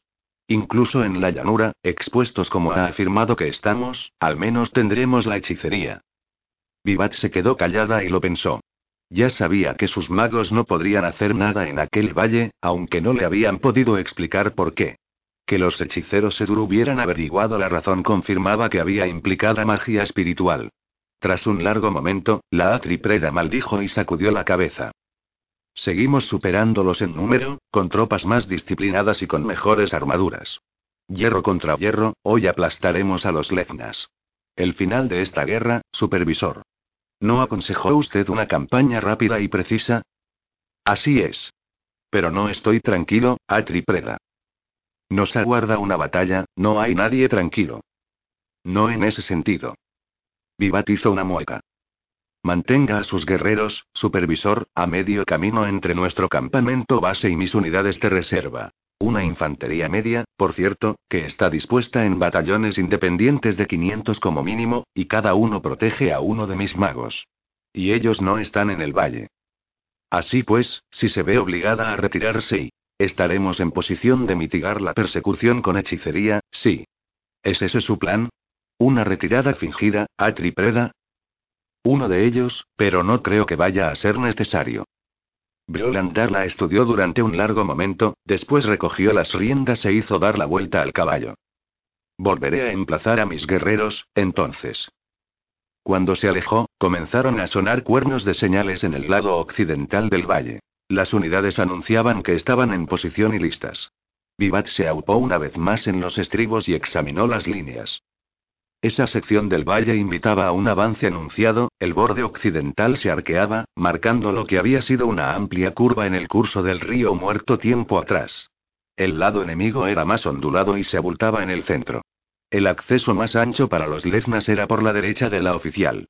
Para contrarrestarlo, ella había ubicado tres legiones de la Brigada Rampante Carmesí en formación de muro de escudos en la cima de la ladera, 1500 soldados de infantería media flanqueados por el lado más cercado por 500 pesados de la Brigada Arridicta. En el extremo derecho, y ya metiéndose en el valle, había mil soldados escaramuzadores de la infantería ligera de la Rampante Carmesí. Entre los pesados, otros 1500 escaramuzadores, esta vez del batallón artesano, iban, del mismo modo, en desorden, bajando poco a poco. Los soldados de infantería de ese lado ocultaban tres alas de caballería rosa azul. 1500 lanceros que, cuando ella diera la señal, se precipitarían entre los escaramuzadores del sur y el muro de escudos de la rampante carmesí para empezar a empujar al enemigo al norte por el fondo del valle, al tiempo que el muro de escudos avanzaba hacia el lecho del río. Justo a la derecha de la Atripreda, en un modesto abombamiento de la línea del Risco, la oficial había colocado a la guarnición de Drene, 1500 soldados de infantería media, asomándose a un acceso encerrado por dos canales de drenaje. Enfrente de ella esperaban las cuñas combinadas de mil soldados de infantería pesada del batallón de los mercaderes, en formación de dientes de sierra, que haría avanzar la ladera abajo y después girar a la izquierda o la derecha según se desarrollase la batalla. Hacia la derecha era problemático, en el sentido de que tendrían que cruzar un canal de drenaje, pero lo harían casi al principio del descenso, así que a la Atripreda no le preocupaba demasiado. Justo a su izquierda esperaban tres medias legiones de pesados del batallón artesano, ocultas por un millar de escaramuzadores de la Arridicta que acababan de empezar su descenso hacia el amplio y plano lecho del río. Al norte de esas unidades aguardaba el puño de cota de malla de la Atripreda, mil soldados de la pesada de la rampante carmesí, de nuevo en formación de dientes de sierra, contra la que esperaba que Máscara Roja lanzara su fuerza principal de guerreros, a los que ya tenía allí enfrente, todavía ateniéndose a sus formaciones de cabeza de lanza, cinco en total. Detrás de ese muro sólido de infantería pesada esperaban las tres compañías restantes de lanceros de Rosa Azul, aunque eso era una finta, porque Vivat tenía intención de enviarlos al norte, para que rodeasen el montículo de la ballesta y bajaran al lecho del río más allá del cuello de botella. Al norte de la infantería pesada de la rampante carmesí había otro muro de escudos de la infantería media de la brigada, emplazada para proteger el flanco de los pesados por la derecha y el acceso al montículo por la izquierda. Vivat se volvió a acomodar en su silla, hizo un gesto y un ayudante se apresuró a su lado. Haga una señal a la pesada de la rampante carmesí, que avance hacia el valle y se detenga a medio camino entre su posición actual y el lecho del río. Confirme que las ballestas Draish tienen las miras colocadas para la escalada. El mensajero salió corriendo hacia el bloque de comunicadores que se habían reunido con sus banderas en la plataforma elevada que tenía detrás la oficial. Sin magos, tenían que recurrir a las antiguas prácticas de comunicación. La situación estaba lejos de ser ideal, admitió Vivat, y una vez que las nubes de polvo se alzaran sobre el combate y bueno, en ese punto las señales solían dejar de ser relevantes, después de todo. Hizo un gesto para llamar a otro ayudante. Envía el flanco izquierdo de lanceros al norte del cuello de botella. A la derecha e izquierda de la ladera del valle que tenía delante había escaramuzadores Leteri alcanzando las arenas del lecho del río, todavía sin encontrar respuesta. El sonido de concentraciones de soldados en movimiento se alzaba en un susurro sobre el trueno de los cascos de los caballos del otro lado del valle. En ese lado, las nubes de polvo iluminado por el sol ocultaban casi todo, pero Vivat observó que esas nubes se extendían tanto al norte como al sur, mucho más allá del lugar de la batalla. Bueno, una de ellas marca una finta, seguro que la del norte. ¿Sabe cuál de mis cuernos profundizará más en el ataque antes de girar? Llamó a un tercer mensajero. De la señal a los lanceros del flanco derecho para que avancen hasta el borde del lecho del río, en formación amplia por si los escaramuzadores tienen que retirarse a toda prisa. los medios de la rampante carmesí y los pesados de la arridicta que bajen marchando tras ellos. Empecemos de una vez con esto, máscara roja. No lo veía. No había grupos de estandartes ni pendones que marcaran la posición de mando. No había jinetes que convergieran en un lugar y luego salieran de nuevo. Pero, al fin, movimiento. Escaramuzadores con armadura ligera empezaban a precipitarse al encuentro de su avance derecho. Guerreros con ondas, arqueros con arcos cortos, lanzadores de jabalinas, escudos de piel redondos y cimitarras. La concentración de arqueros a caballo que había estado yendo de un lado a otro por ese risco había desaparecido de repente. Que los lanceros del sur esperen. Soltó de repente Vivat. Esos escaramuzadores leznas era una invitación a la carga, momento en el que esos arqueros montados, y lo que fuera que acechara tras ellos, barrerían el flanco de su caballería. Se estaba produciendo un combate ligero entre los escaramuzadores, justo debajo de la guarnición de Drene. Las jabalinas eran una inclusión inesperada y su eficacia estaba haciendo correr la sangre. Los escaramuzadores de la rampante carmesí situados más al sur habían cruzado el lecho del río y viraban hacia el norte, todavía a mil pasos o más de entrar en contacto con sus contrapartidas leznas. Entonces empezaron a descender flechas sobre ellos, arqueros montados que atestaban el risco justo encima de la orilla más escarpada. No se les podía llamar nubes de proyectiles, pero sí suficientes para que los escaramuzadores con armadura ligera se encogieran y después se retiraran un poco hacia el lecho del río. Donde se estaba combatiendo cuerpo a cuerpo, los escaramuzadores de los artesanos, al tiempo que capeaban el ataque de jabalinas, estaban haciendo retroceder a los leznas. El aire de primeras horas de la mañana permanecía quieto, lo que era exasperante, no había viento alguno y el polvo giraba, rodaba y se extendía en una bruma cada vez más espesa. Al ver al medio millar de infantería pesada de la arridicta aparecer en el borde occidental del lecho del río, los escaramuzadores leznas comenzaron una retirada en masa, muchos arrojando al suelo sus escudos redondos. Máscara Roja no es dueño de sus corazones. Ah, podemos acabar con ellos aquí mismo. Con unos cuantos golpes fuertes y duros. Haga una señal a los pesados de los mercaderes para que avancen y giren al sur. A la izquierda de Vivat, el único movimiento era el que hacían sus fuerzas, los escaramuzadores de la Arridicta, y justo al norte de ellos, la infantería pesada de la rampante carmesí, casi ya en el lecho del río. La atripreda entrecerró los ojos y miró el lado contrario del valle. Quizá el caos que estaba viendo era prueba de la pérdida de control de Máscara Roja. No, espera. Espera hasta que tomemos el extremo sur del valle. Los escaramuzadores de los artesanos estaban intentando mantener el contacto con los leznas que se retiraban, pero Vivat advirtió que los argentos los tenían bajo control y los mantenían justo por delante de la avanzada de pesados de su flanco derecho.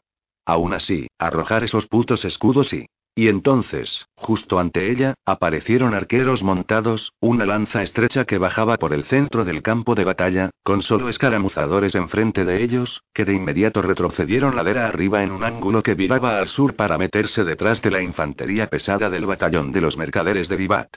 Máscara Roja está loco. Esa punta de lanza se estrellará contra los pesados, no es así como carga a la caballería, solo son arqueros a caballo momento en el que los arqueros montados viraron y la lanza se convirtió en una línea de mil más que de repente se precipitó hacia el sur. Sorprendiendo a los escaramuzadores de los artesanos por el flanco. Destellaron flechas. La infantería ligera Leteri pareció fundirse y los cuerpos empezaron a desmoronarse. Los supervivientes echaron a correr para salvar la vida. La amplia línea de arqueros a caballo comenzó entonces una maniobra complicada, asombrosa. El extremo oriental fue frenando y subiendo hacia el este, tirando para cambiar de posición la línea y darle una orientación sur-norte. Comenzaron a barrer a flechazos las filas frontales de la infantería pesada de la arridicta y después la infantería media de la rampante carmesí antes de que la cabeza de la línea volviera a derivar al este y más proyectiles subieran dibujando un arco hacia los lanceros rosazules, que respondieron con un estruendo de cuernos y se abalanzaron contra los leznas. Pero a los otros no les interesaba entrar en combate. La línea se partió cuando los jinetes azuzaron sus monturas y regresaron al risco oriental. Detengan esa carga. Gritó Vivat. Nos pican y arremetemos, ¿quién está al mando de esa ala? Cuando los lanceros se extendieron en su enconada persecución, tres alas de guerreros montados leznas con armas y armaduras pesadas aparecieron en el risco y se precipitaron por la pendiente para atacar a las compañías rosazules por el flanco. Tres alas, que superaban a los lanceros en una proporción de dos a uno. Vivat observó furiosa que su caballería intentaba girar para enfrentarse al ataque, mientras que otros respondían a su orden y, por tanto, perdían todo impulso. Den la señal de retirada para esos lanceros. Demasiado tarde. Los guerreros montados leznas pasaron barriendo entre los escaramuzadores desperdigados de la rampante carmesí y se arrojaron contra las compañías rosazules. Vivat oyó gritos animales, sintió temblar el impacto por el suelo, suficiente para que su montura tuviera que dar un paso de lado, y después el polvo ocultó la escena. Avance de los pesados a paso ligero. ¿Qué pesados, Atripreda? Los de la Arridicta y mercaderes, idiota. Y la misma orden para los medios de la rampante carmesí. Rápido. Vio jinetes y caballos sin caballeros aparecer de pronto entre los remolinos de polvo. Habían hecho pedazos a sus lanceros, iban los leznas en persecución. La sangre debe de hervirles y o, que pierdan el control, que se encuentren con los puños de mis pesados. Pero no, allí estaban, subiendo por la ladera contraria, agitando las armas en el aire para anunciar su triunfo. Se dio cuenta de que los escaramuzadores leznas volvían a aparecer en el risco, en bloques que dejaban avenidas en medio para dejar paso a los jinetes, pero esa infantería ligera se había transformado. Equipados con escudos rectangulares recubiertos de cobre y portando lanzas largas, cerraron filas tras el último de los guerreros montados y estabilizaron la línea al borde mismo del risco. En el fondo del valle, el polvo trepaba al cielo e iba revelando poco a poco los efectos devastadores de la carga de ese flanco contra las compañías rosazules. Por el errante en el inframundo, los han aniquilado. Cientos de escaramuzadores muertos o moribundos cubrían los terrenos a ambos lados del fatídico impacto. Su avance por la derecha había sufrido una profunda herida. Todavía no es mortal, pese a todo. Que avancen los medios y las dos pesadas por el valle, ordenen que entablen combate con esa línea del risco. Formaciones de cuña. Esos escaramuzadores están demasiado desperdigados para aguantar. Atripreda. exclamó una ayudante. Movimiento en el lado norte. Vivat llevó su caballo a medio galope hasta el borde mismo de la elevación y examinó la escena inferior, a su izquierda. Infiamen. Lanceros rosazules en retirada, a tripreda. El fondo del valle detrás del cuello de botella es suyo y... ¿Qué? ¿Cuántos malditos arqueros montados tiene ese hombre? La oficial sacudió la cabeza. Perros de guerra, señor. Cerca de dos mil de esos puñeteros bichos. Atravesaron las hierbas altas de la cuenca, los lanceros los tenían encima antes de poder enterarse de algo. Los caballos se volvieron locos, señor. Mierda. Después, al ver los ojos muy abiertos de la mensajera, se contuvo. Muy bien. Que muevan la infantería media de reserva al flanco norte del montículo. 750, batallón de los mercaderes. Dudo que intenten enviar perros contra eso. Aún puedo hacerlos avanzar para que vuelvan a tomar la salida del cuello de botella cuando llegue el momento. Mientras lo pensaba, iba estudiando la disposición que tenía delante. Justo enfrente, los mil escaramuzadores de la arridicta habían cruzado el lecho del río, al tiempo que la sierra dentada de la avanzadilla de la rampante carmesí se colocaba en terreno llano.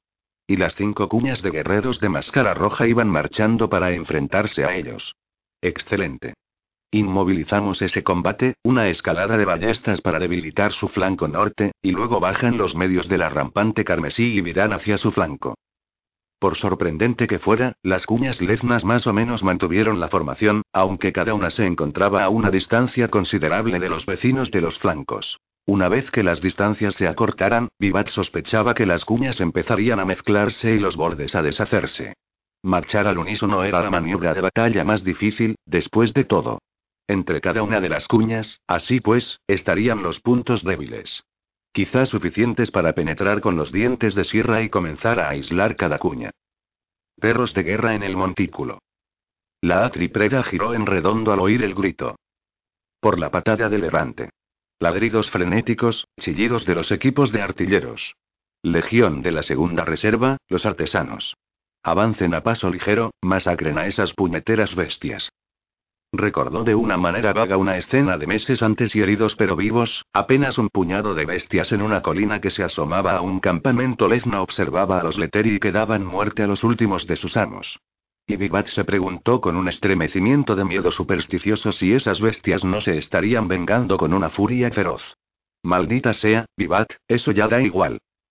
Vio entonces que las cabezas de lanzas leznas no se estaban juntando, y tampoco había necesidad una vez que ella había perdido de momento sus ballestas. De hecho, las dos cuñas más septentrionales estaban virando para desafiar a su infantería media de la rampante carmesí. Pero Vivat sabía que eso sería un combate al viejo estilo y que los leznas no poseían la disciplina ni el adiestramiento necesarios para ese tipo de masacre acerada. Con todo, Máscara Roja no está librando esta batalla al estilo Lezna, ¿verdad? No, esto es otra cosa. Está tratando esto como un combate en miniatura en las llanuras, el modo en que esos arqueros montados giraron, volvieron a formar y de nuevo otra vez, golpean y huyen, esa es la táctica, todo a una escala más compacta. Ahora lo veo, pero no funcionará mucho más tiempo. Una vez que los guerreros de máscara roja trabaran combate con su puño blindado. Las puntas de lanza leznas estaban acercándose a la parte llana del lecho del río, los dos lados entablarían combate en la arena compacta del lecho en sí. Ninguno de los bandos contaría con la ventaja de una ladera, hasta que cambie la marea. De un modo u otro, no, no piense si. Una nueva reverberación hizo temblar el suelo. Más profunda, agitada, ominosa.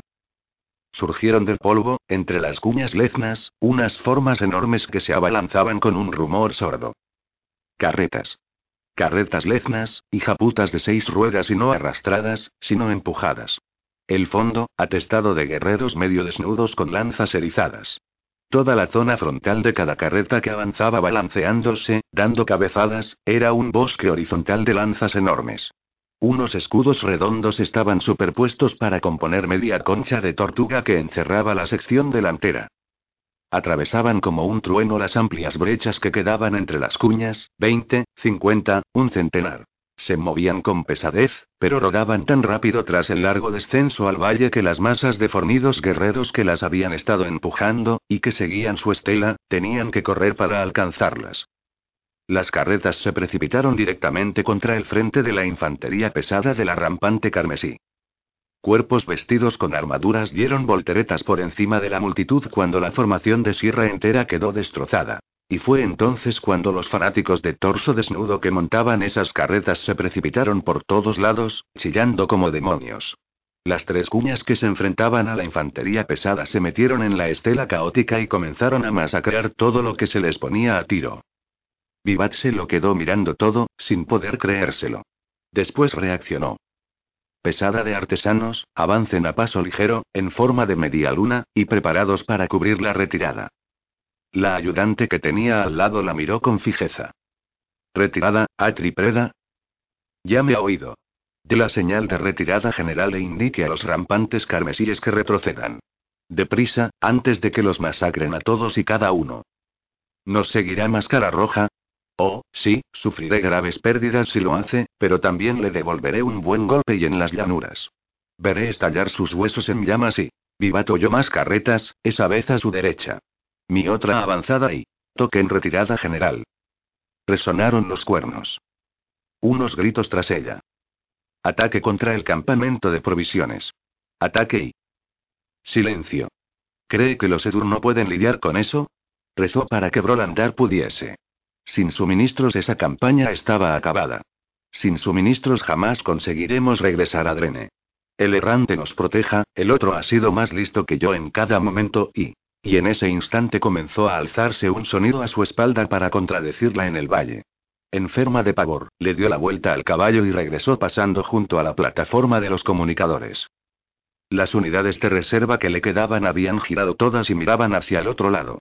Al ver a un oficial metiéndose entre dos de los cuadrados, Vivat azuzó a su montura para alcanzarlo. En el nombre del errante, ¿se puede saber qué está pasando allí? preguntó. Gritos lejanos, el hedor a humo, un trueno y. El yelmo se volvió hacia ella, el rostro que había debajo estaba pálido. Demonios, Atripreda. Los magos los persiguen y. ¿Qué hacen qué? Mándelos llamar, maldito sea. Mándelos llamar ya. Briolandar permanecía sentado a horcajadas sobre su caballo en compañía de ocho caudillos Arapai, cuatro hechiceros y el Krishnanden Rata. Los dos mil soldados de a pie, guerreros Cistedur, categorizados en términos militares Leteri como infantería de media a ligera, estaban dispuestos en ocho bloques definidos, ataviados con armaduras completas y esperando la señal de marchar. El campamento de suministros se extendía por una colina amplia, casi plana, a cien pasos de distancia, las bestias de carga metidas en corrales se arremolinaban bajo el polvo y el humo de estiércol que subía flotando. El supervisor podía ver las tiendas del hospital que iban levantando por el lado más cercano, los lados de lona brillaban bajo la luz de la mañana. Sobre otra colina, al norte del campamento de provisiones, giraban dos halcones, o quizá eran águilas. Aparte de eso, el cielo estaba vacío, una extensión de azul profundo que iba empalideciendo a medida que ascendía el sol. Unas mariposas aleteaban entre florecillas amarillas, sus alas imitaban con precisión el color de los pétalos, comprendió Brol, sorprendido de no haber notado ese detalle antes. La naturaleza sabe lo importante que es el disfraz y el engaño. La naturaleza nos recuerda lo que significa sobrevivir.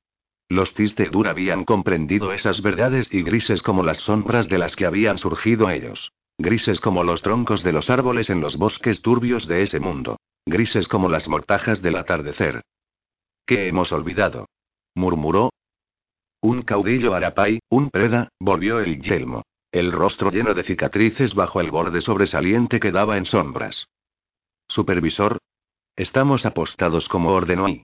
No importa, lo interrumpió Brolandar, al que irritó de una forma inexplicable la atención del veterano. ¿Qué guardia hay en el campamento? Cuatrocientos de infantería surtida, respondió el guerrero, después se encogió de hombros. Esos Leteri siempre se confían demasiado. Es lo que pasa cuando hay una superioridad abrumadora, dijo alargando las palabras otro Arapai. El primer preda asintió. Recuerdo bien, viejo amigo, la sorpresa de sus rostros el día que los hicimos pedazos a las afueras de Leteras. Como si de repente el mundo se revelara como algo diferente a lo que siempre habían creído. Esa expresión era incredulidad. El guerrero lanzó una pequeña carcajada. Demasiado ocupados negándolo todo para adaptarse cuando más falta hacía. Ya basta, soltó de repente Brolandar. Las fuerzas de la Atripreda han entrado en combate con los Leznas, ¿no lo oyen? Giró en su silla y miró con los ojos entrecerrados al este. Miren el polvo. Se quedó en silencio una docena de latidos y después se volvió hacia el Preda Arapai. Lleve dos cortes al campamento. 400 Letergi no son suficientes. Supervisor, ¿y si nos llaman para reforzar a la Atripreda? Si nos llaman, entonces es que este día está perdido. Le he dado una orden. Un asentimiento y el Preda azuzó su caballo hacia los guerreros Edur dispuestos. Briolandar estudió al Krishnan que tenía a su lado durante un momento. La doblada criatura estaba encorvada en la silla como un cuervo hinchado. Iba encapuchado, sin duda para ocultar los estragos que habían retorcido lo que habían sido unos rasgos atractivos. Hijo de un jefe, transformado en un icono espeluznante del poder caótico ante el que se arrodillaban en ese momento los Tistedur. Vio que la figura se crispaba. ¿Qué lo aflige? preguntó el supervisor. Algo, nada. La respuesta fue gutural, las palabras desfiguradas por una garganta de quieme. Era el sonido del dolor, perdurable e incesante. ¿Qué? Otro espasmo que podía pasar, comprendió Brol, por un encogimiento de hombros. Pisadas sobre tierra muerta. ¿Una partida de guerra lezna? No. La cabeza encapuchada fue girando hasta que la cara engullida por las sombras se dirigió al supervisor. Algo más pesado. Briolandar recordó de golpe las enormes huellas de garras halladas en la hacienda destruida. Se irguió y se llevó una mano a la cimitarra Arapai que llevaba al costado. ¿Dónde? ¿En qué dirección? Una larga pausa, después el Krishnan señaló con una mano engarfiada. Hacia el campamento de suministros. Donde estallaron gritos repentinos. Cortes a paso ligero. Bramó Brolandar. Krishnan, usted y sus hechiceros, conmigo. Y con eso azuzó a su caballo y espoleó a la sobresaltada bestia, que partió a medio galope y después al galope. Vio algo más adelante que el preda Arapai, que había estado escoltando a las dos cohortes, ya les había ordenado que emprendieran la media carrera. El yelmo del guerrero se volvió y observó al supervisor y su cuadro de magos cuando pasaron a su lado a toda velocidad. Más adelante se oían los mugidos y rebuznos de bueyes y mulas aterradas, animales afligidos e indefensos, por encima de los sonidos de la matanza. Habían caído tiendas, las cuerdas azotaban el aire y Brol empezó a ver figuras que huían del campamento y salían disparadas hacia el norte y... y donde los aguardaba una emboscada lezna perfecta. Una emboscada que surgía de las hierbas altas. Flechas, jabalinas, que atravesaban como granizo el aire. Cuerpos despatarrados, cayendo, y salvajes que se abalanzaban sobre ellos con lanzas, hachas y espadas entre gritos de guerra. Nada que se pueda hacer por ellos, pobres cabrones. Tenemos que salvar los suministros. Llegaron a la pequeña ladera y cabalgaron a toda velocidad hacia la fila de tiendas del hospital. La bestia que apareció de repente justo delante de ellos era sin duda un demonio, una imagen que se cerró como una garra en su mente, la conmoción del reconocimiento. Nuestro antiguo enemigo y tiene que serlo y los Edur no olvidan. La cabeza adelantada sobre un cuello sinuoso, la mandíbula ancha y abierta que revelaba colmillos como dagas, unos hombros inmensos detrás del cuello, brazos largos y musculosos con enormes hojas curvas de hierro atadas donde deberían estar las manos. Inclinándose todo lo posible hacia adelante mientras corría hacia ellos sobre unas formidables patas traseras, la cola titánica estirada y recta para mantener el equilibrio, de repente tenían a la bestia justo en medio. Los caballos gritaron.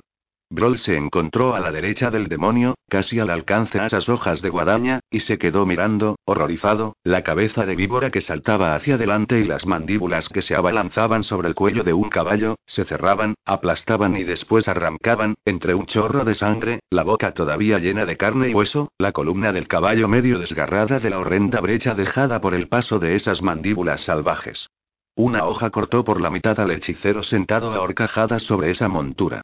La otra espada cayó con una cuchillada, atravesó el muslo de otro hechicero y la silla, se hundió en el hombro del caballo y aplastó la escápula y las costillas. La bestia se derrumbó bajo el mazazo y el jinete, el muñón amputado de la pierna chorreando sangre, empezó a tambalearse, equilibrado por un momento sobre el otro estribo, pero se derrumbó y aterrizó en el suelo, donde el casco de otro caballo se estampó contra su cara levantada. El caballo del supervisor pareció chocar con algo y se partió las dos patas delanteras. El animal se precipitó al suelo y en su caída lanzó a Broll por encima de su cabeza. Este se golpeó contra el suelo y, con la voltereta, la hoja de la cimitarra le mordió la pierna izquierda, hasta que terminó deteniéndose delante de su montura, que agitaba las patas. La cola del demonio había hecho un barrido y se había interpuesto en su recorrido. Broll lo vio darse la vuelta para volver a atacar. Una oleada espumeante de hechicería se alzó en el camino de la criatura, subiendo cada vez más, armándose de poder.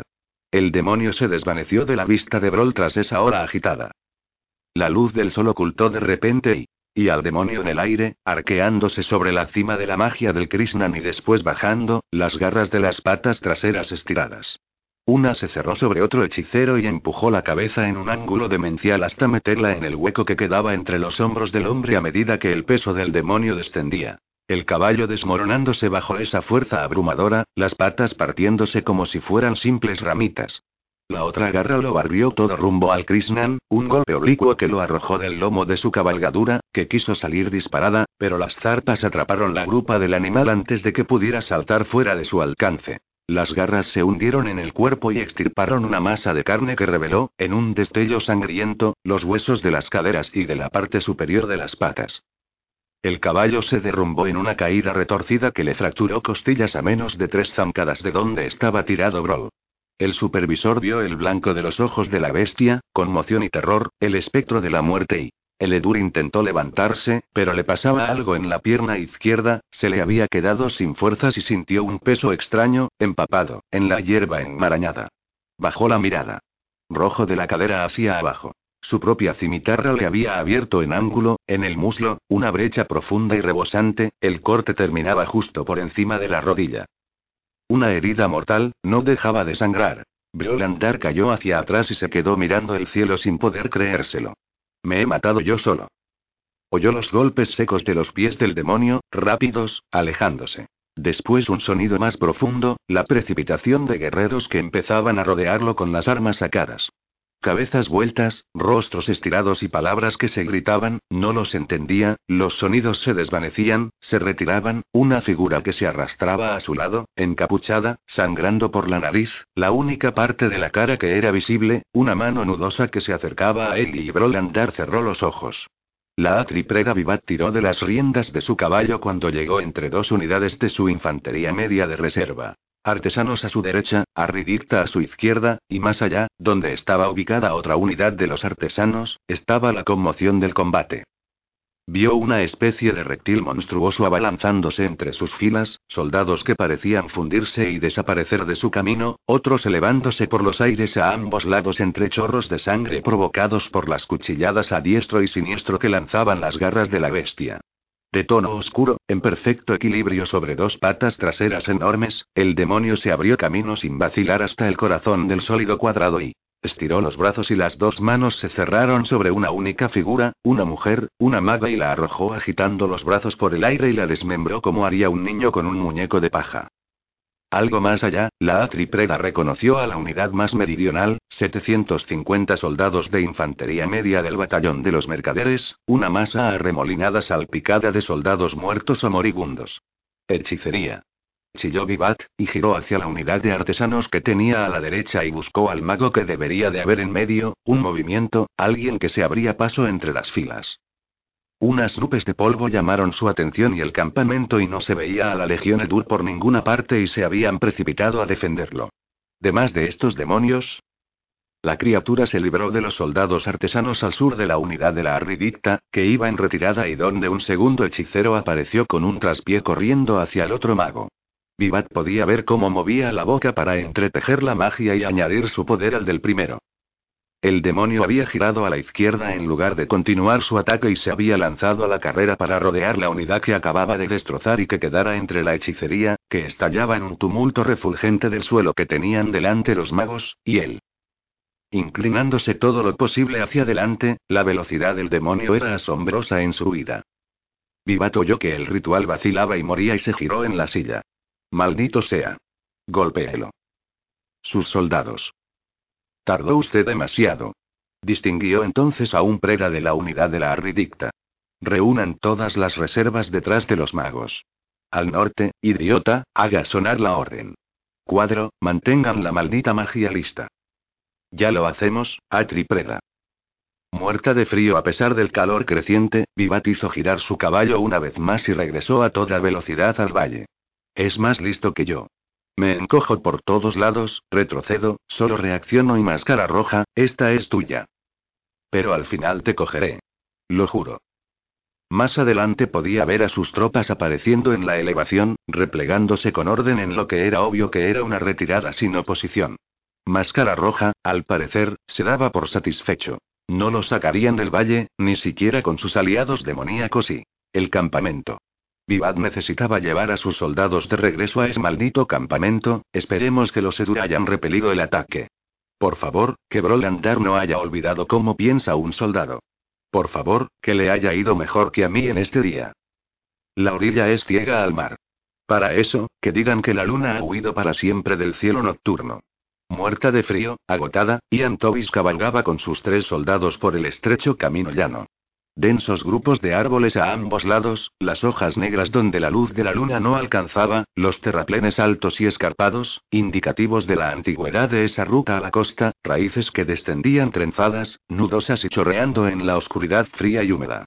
Piedras que se partían bajo los cascos, los resoplidos de los caballos, el crujido apagado de la armadura al cambiar de postura. Todavía faltaban dos campanadas para el amanecer. Ciega al mar. La sed del mar era insaciable. Una verdad que se podía ver en su corrosión incesante de la orilla, que se podía oír en su voz hambrienta, que se podía encontrar en el veneno amargo de su sabor. Los temblor sabían que en el comienzo el mundo no había sido nada salvo mar, y que al final sería lo mismo. El agua alzándose, devorándolo todo, un destino inexorable del que los temblor eran testigos impotentes. La batalla de la costa había sido siempre la batalla de su pueblo. La isla, que en un tiempo había sido sagrada, había sido profanada, convertida en fétida prisión por los Leteri. Pero ahora es libre una vez más. Demasiado tarde. generaciones atrás había habido puentes de tierra que unían las muchas islas al sur del límite. Ya desaparecidos. La isla en sí se alzaba del mar con acantilados altos, no quedaba ya más que un solo puerto. Así era el mundo agonizante. Con frecuencia entre los temblor habían nacido niños besados por los demonios. Algunos eran elegidos por el aquelarre y se les enseñaban las antiguas costumbres. Al resto los arrojaban desde esos mismos acantilados al mar sediento. El regalo de sangre mortal. Un alivio momentáneo, patético, de su necesidad. Ella había huido, años antes, por una razón. La sangre noble de su interior había ardido como veneno, el legado barbárico de su pueblo la abrumaba con una sensación asfixiante de vergüenza y culpa. Con el vigor en carne viva de la juventud, se había negado a aceptar la brutalidad bestial de sus ancestros, se había negado a revolcarse en el nihilismo empalagoso, asfixiante, de un crimen autoinfligido. Todo el desafío de su interior quedó borrado cuando vio con sus propios ojos el nacimiento de una monstruosidad besada por los demonios. Las manos y los pies con garras, la cara alargada, cubierta de escamas, la cola despuntada crispándose como un gusano sin cabeza, los ojos de un color verde brillante. Si nada más que unas garras en manos y pies hubieran distinguido la semilla del demonio, el aquelarre habría elegido a ese recién nacido, pues había poder auténtico en la sangre demoníaca cuando no más que una única gota corría por las venas del niño. Más que eso y la creación era una abominación. Bebés grotescos que se arrastran por el barro del fondo del mar, garras que abren surcos en la oscuridad, la legión del mar, el ejército que nos aguarda a todos. Las semillas prosperaban en las olas llenas de espuma donde se encontraban con la tierra, generación tras generación. Arrojadas a lo alto de la costa, se hundían en el suelo. Moraban en el interior de criaturas vivas, presa y depredador. Se metían dentro de las plantas, se adherían a las propias briznas de hierba, a las hojas de los árboles, de esas semillas no se podía escapar. Otra verdad amarga entre los temblor. Cuando encontraban el útero de una mujer en el que un niño ya estaba creciendo, la semilla robaba su destino. Buscando y algo, pero sin producir más que una forma que se peleaba con la de un ser humano. Los demonios habían sido puros, una vez. Parían a sus propios retoños, un mundo de madres y su prole. Las semillas habían morado en el mar hallado en úteros demoníacos. Hasta la guerra que vio los vientres de esas madres abiertos en canal y derramando por el mundo lo que pertenecía al interior, las semillas que hasta el mar intentó rechazar. Una guerra de matanzas, pero los demonios habían encontrado un modo de sobrevivir, ese mismo día. En la espuma revuelta de los charcos dejados por la marea, en la precipitación de las olas que llegaban dando vueltas y se estrellaban contra la orilla. Perdidos pero no derrotados. Desaparecidos pero listos para regresar buscando la madre adecuada. Así que las brujas seguían allí. Ian Tobis había creído que habían borrado el aquelarre de la faz de la tierra, que lo habían aplastado. Los Leterii sabían de sobra que la resistencia a la tiranía se alimentaba en las escuelas de la fe, resistencia que adoptaban sacerdotes y sacerdotisas viejos y amargados, ancianos que trabajaban a través de jóvenes necios, a los que utilizaban como armas, que desechaban cuando se rompían, y lloraban de forma melodramática cuando se los destruía. Sacerdotes y sacerdotisas cuya versión de la fe justificaba el abuso de sus propios seguidores.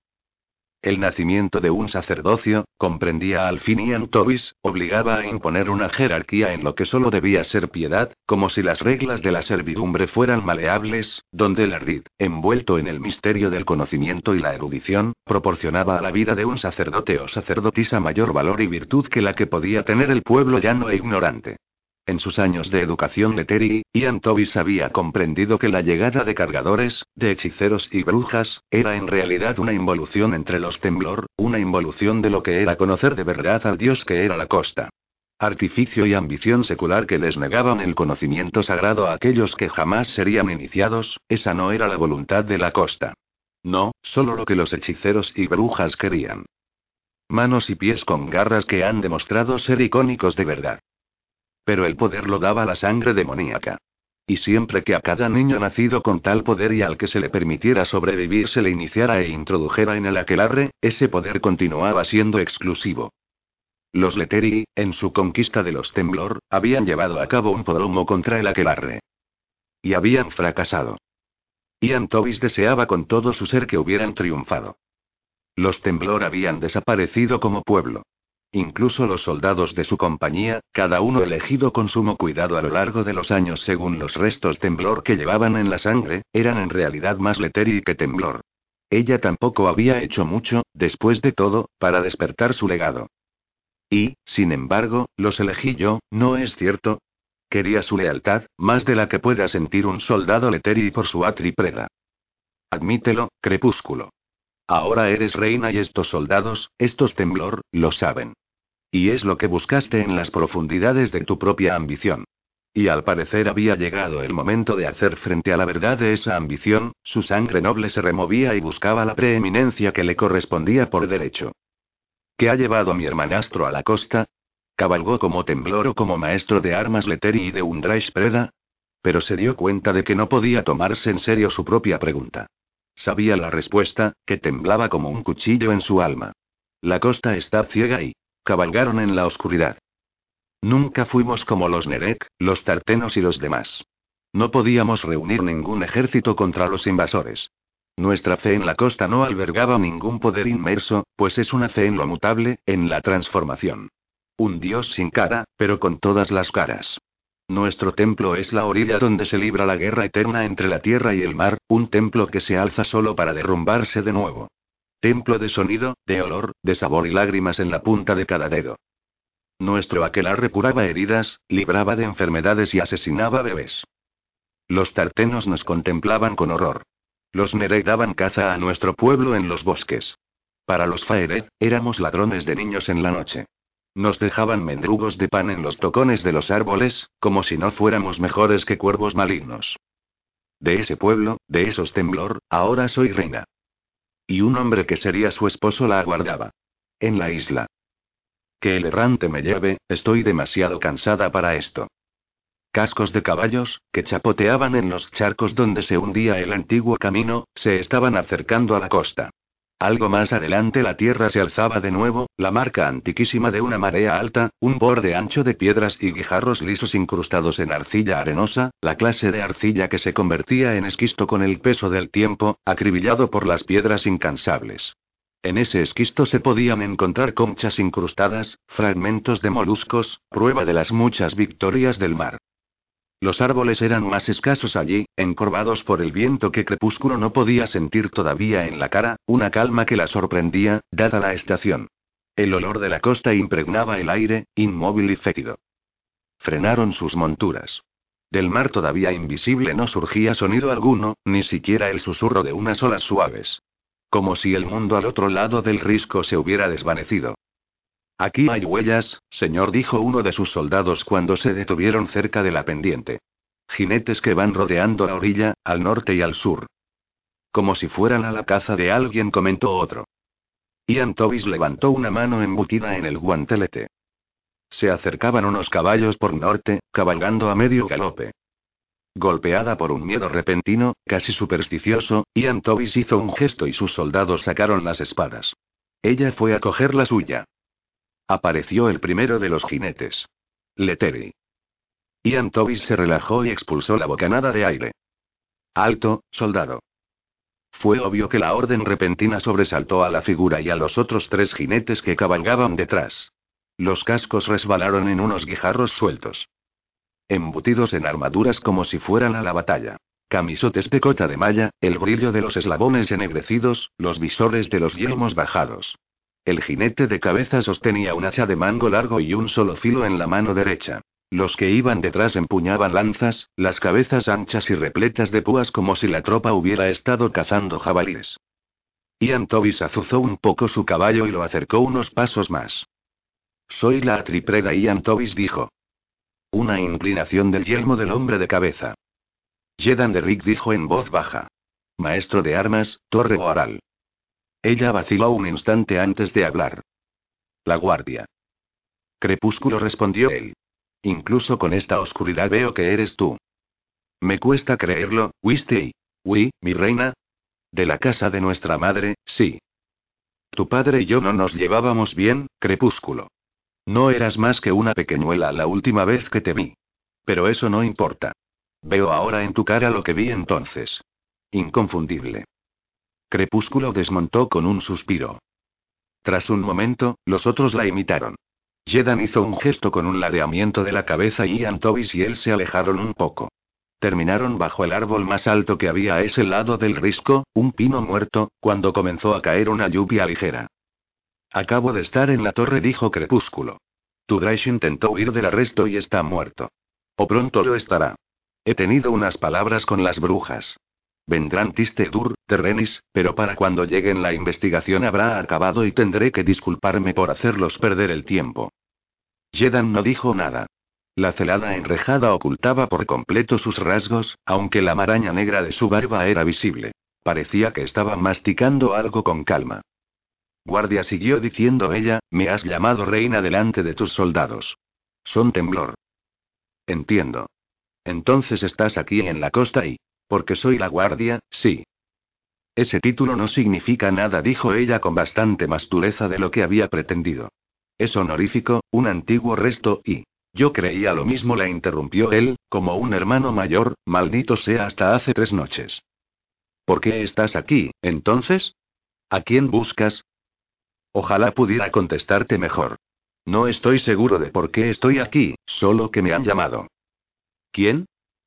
El hombre pareció masticar un poco más, después respondió. La costa. Entiendo. En cuanto a quién o qué estoy buscando, no sé decir. Han llegado desconocidos. Los oímos esta noche, pero no importa a dónde cabalgáramos, no importa lo rápido que llegáramos, no encontramos a nadie. Ni señal alguna, no hay huellas, nada. Y sin embargo, y aquí están. Quizá fantasmas, entonces. Quizá. Crepúsculo se volvió despacio. ¿Del mar? Una vez más, no hay huellas en la playa. Hermana, desde que hemos llegado el aire no se ha movido. Ni un suspiro siquiera. Día y noche, la costa está quieta. La guardia levantó la cabeza. Y ahora esta lluvia y la primera vez. Un murmullo de los soldados atrajo su atención. Miraban al risco, seis espectros inmóviles, metal y cuero reluciendo. Más allá del risco, el flujo y reflujo irregular de un fulgor. Ahí dijo Jedan, y echó a andar. Ian Tobis lo siguió. Atravesaron piedras sueltas, ramas sin hojas y raíces desnudas y subieron a la elevación. Los seis soldados los siguieron por la pendiente. Ian Tobis se colocó junto a su hermanastro y se abrieron camino entre los matorrales blandos hasta que los dos salieron a la orilla. Donde se detuvieron con los ojos clavados en el mar. Barcos. Una hilera de barcos, todos bien alejados de la orilla. Extendiéndose hacia el norte, el sur. Todos ardiendo. Por la bendición del errante susurró Ian Tobis. Cientos de barcos. Ardiendo. Las llamas jugueteaban sobre el agua quieta, se alzaban columnas de humo, iluminadas desde abajo como enormes carbones espolvoreados de cenizas en el lecho del cielo negro. Esos, dijo Yedan, no son barcos Leteri. Ni Eur. No susurró Crepúsculo, no lo son. Han llegado desconocidos. ¿Qué significa esto? Había un miedo crudo en la pregunta y Ian Tobis se volvió para mirar al soldado que había hablado. Tenue en sus rasgos, el fulgor naranja de las llamas lejanas. La atriprega volvió a mirar los barcos. Tromones dijo. El corazón le martilleaba en el pecho, una especie de emoción febril, con una extraña malicia oscura y un placer salvaje. ¿Qué nombre es ese? preguntó Yedan. Los conozco y esas proas, las jarcias. Nuestra búsqueda y un continente lejano. Un imperio. Matamos cientos, miles, de sus súbditos.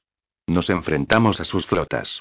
Se quedó en silencio durante una docena de alientos, después se volvió hacia uno de sus soldados.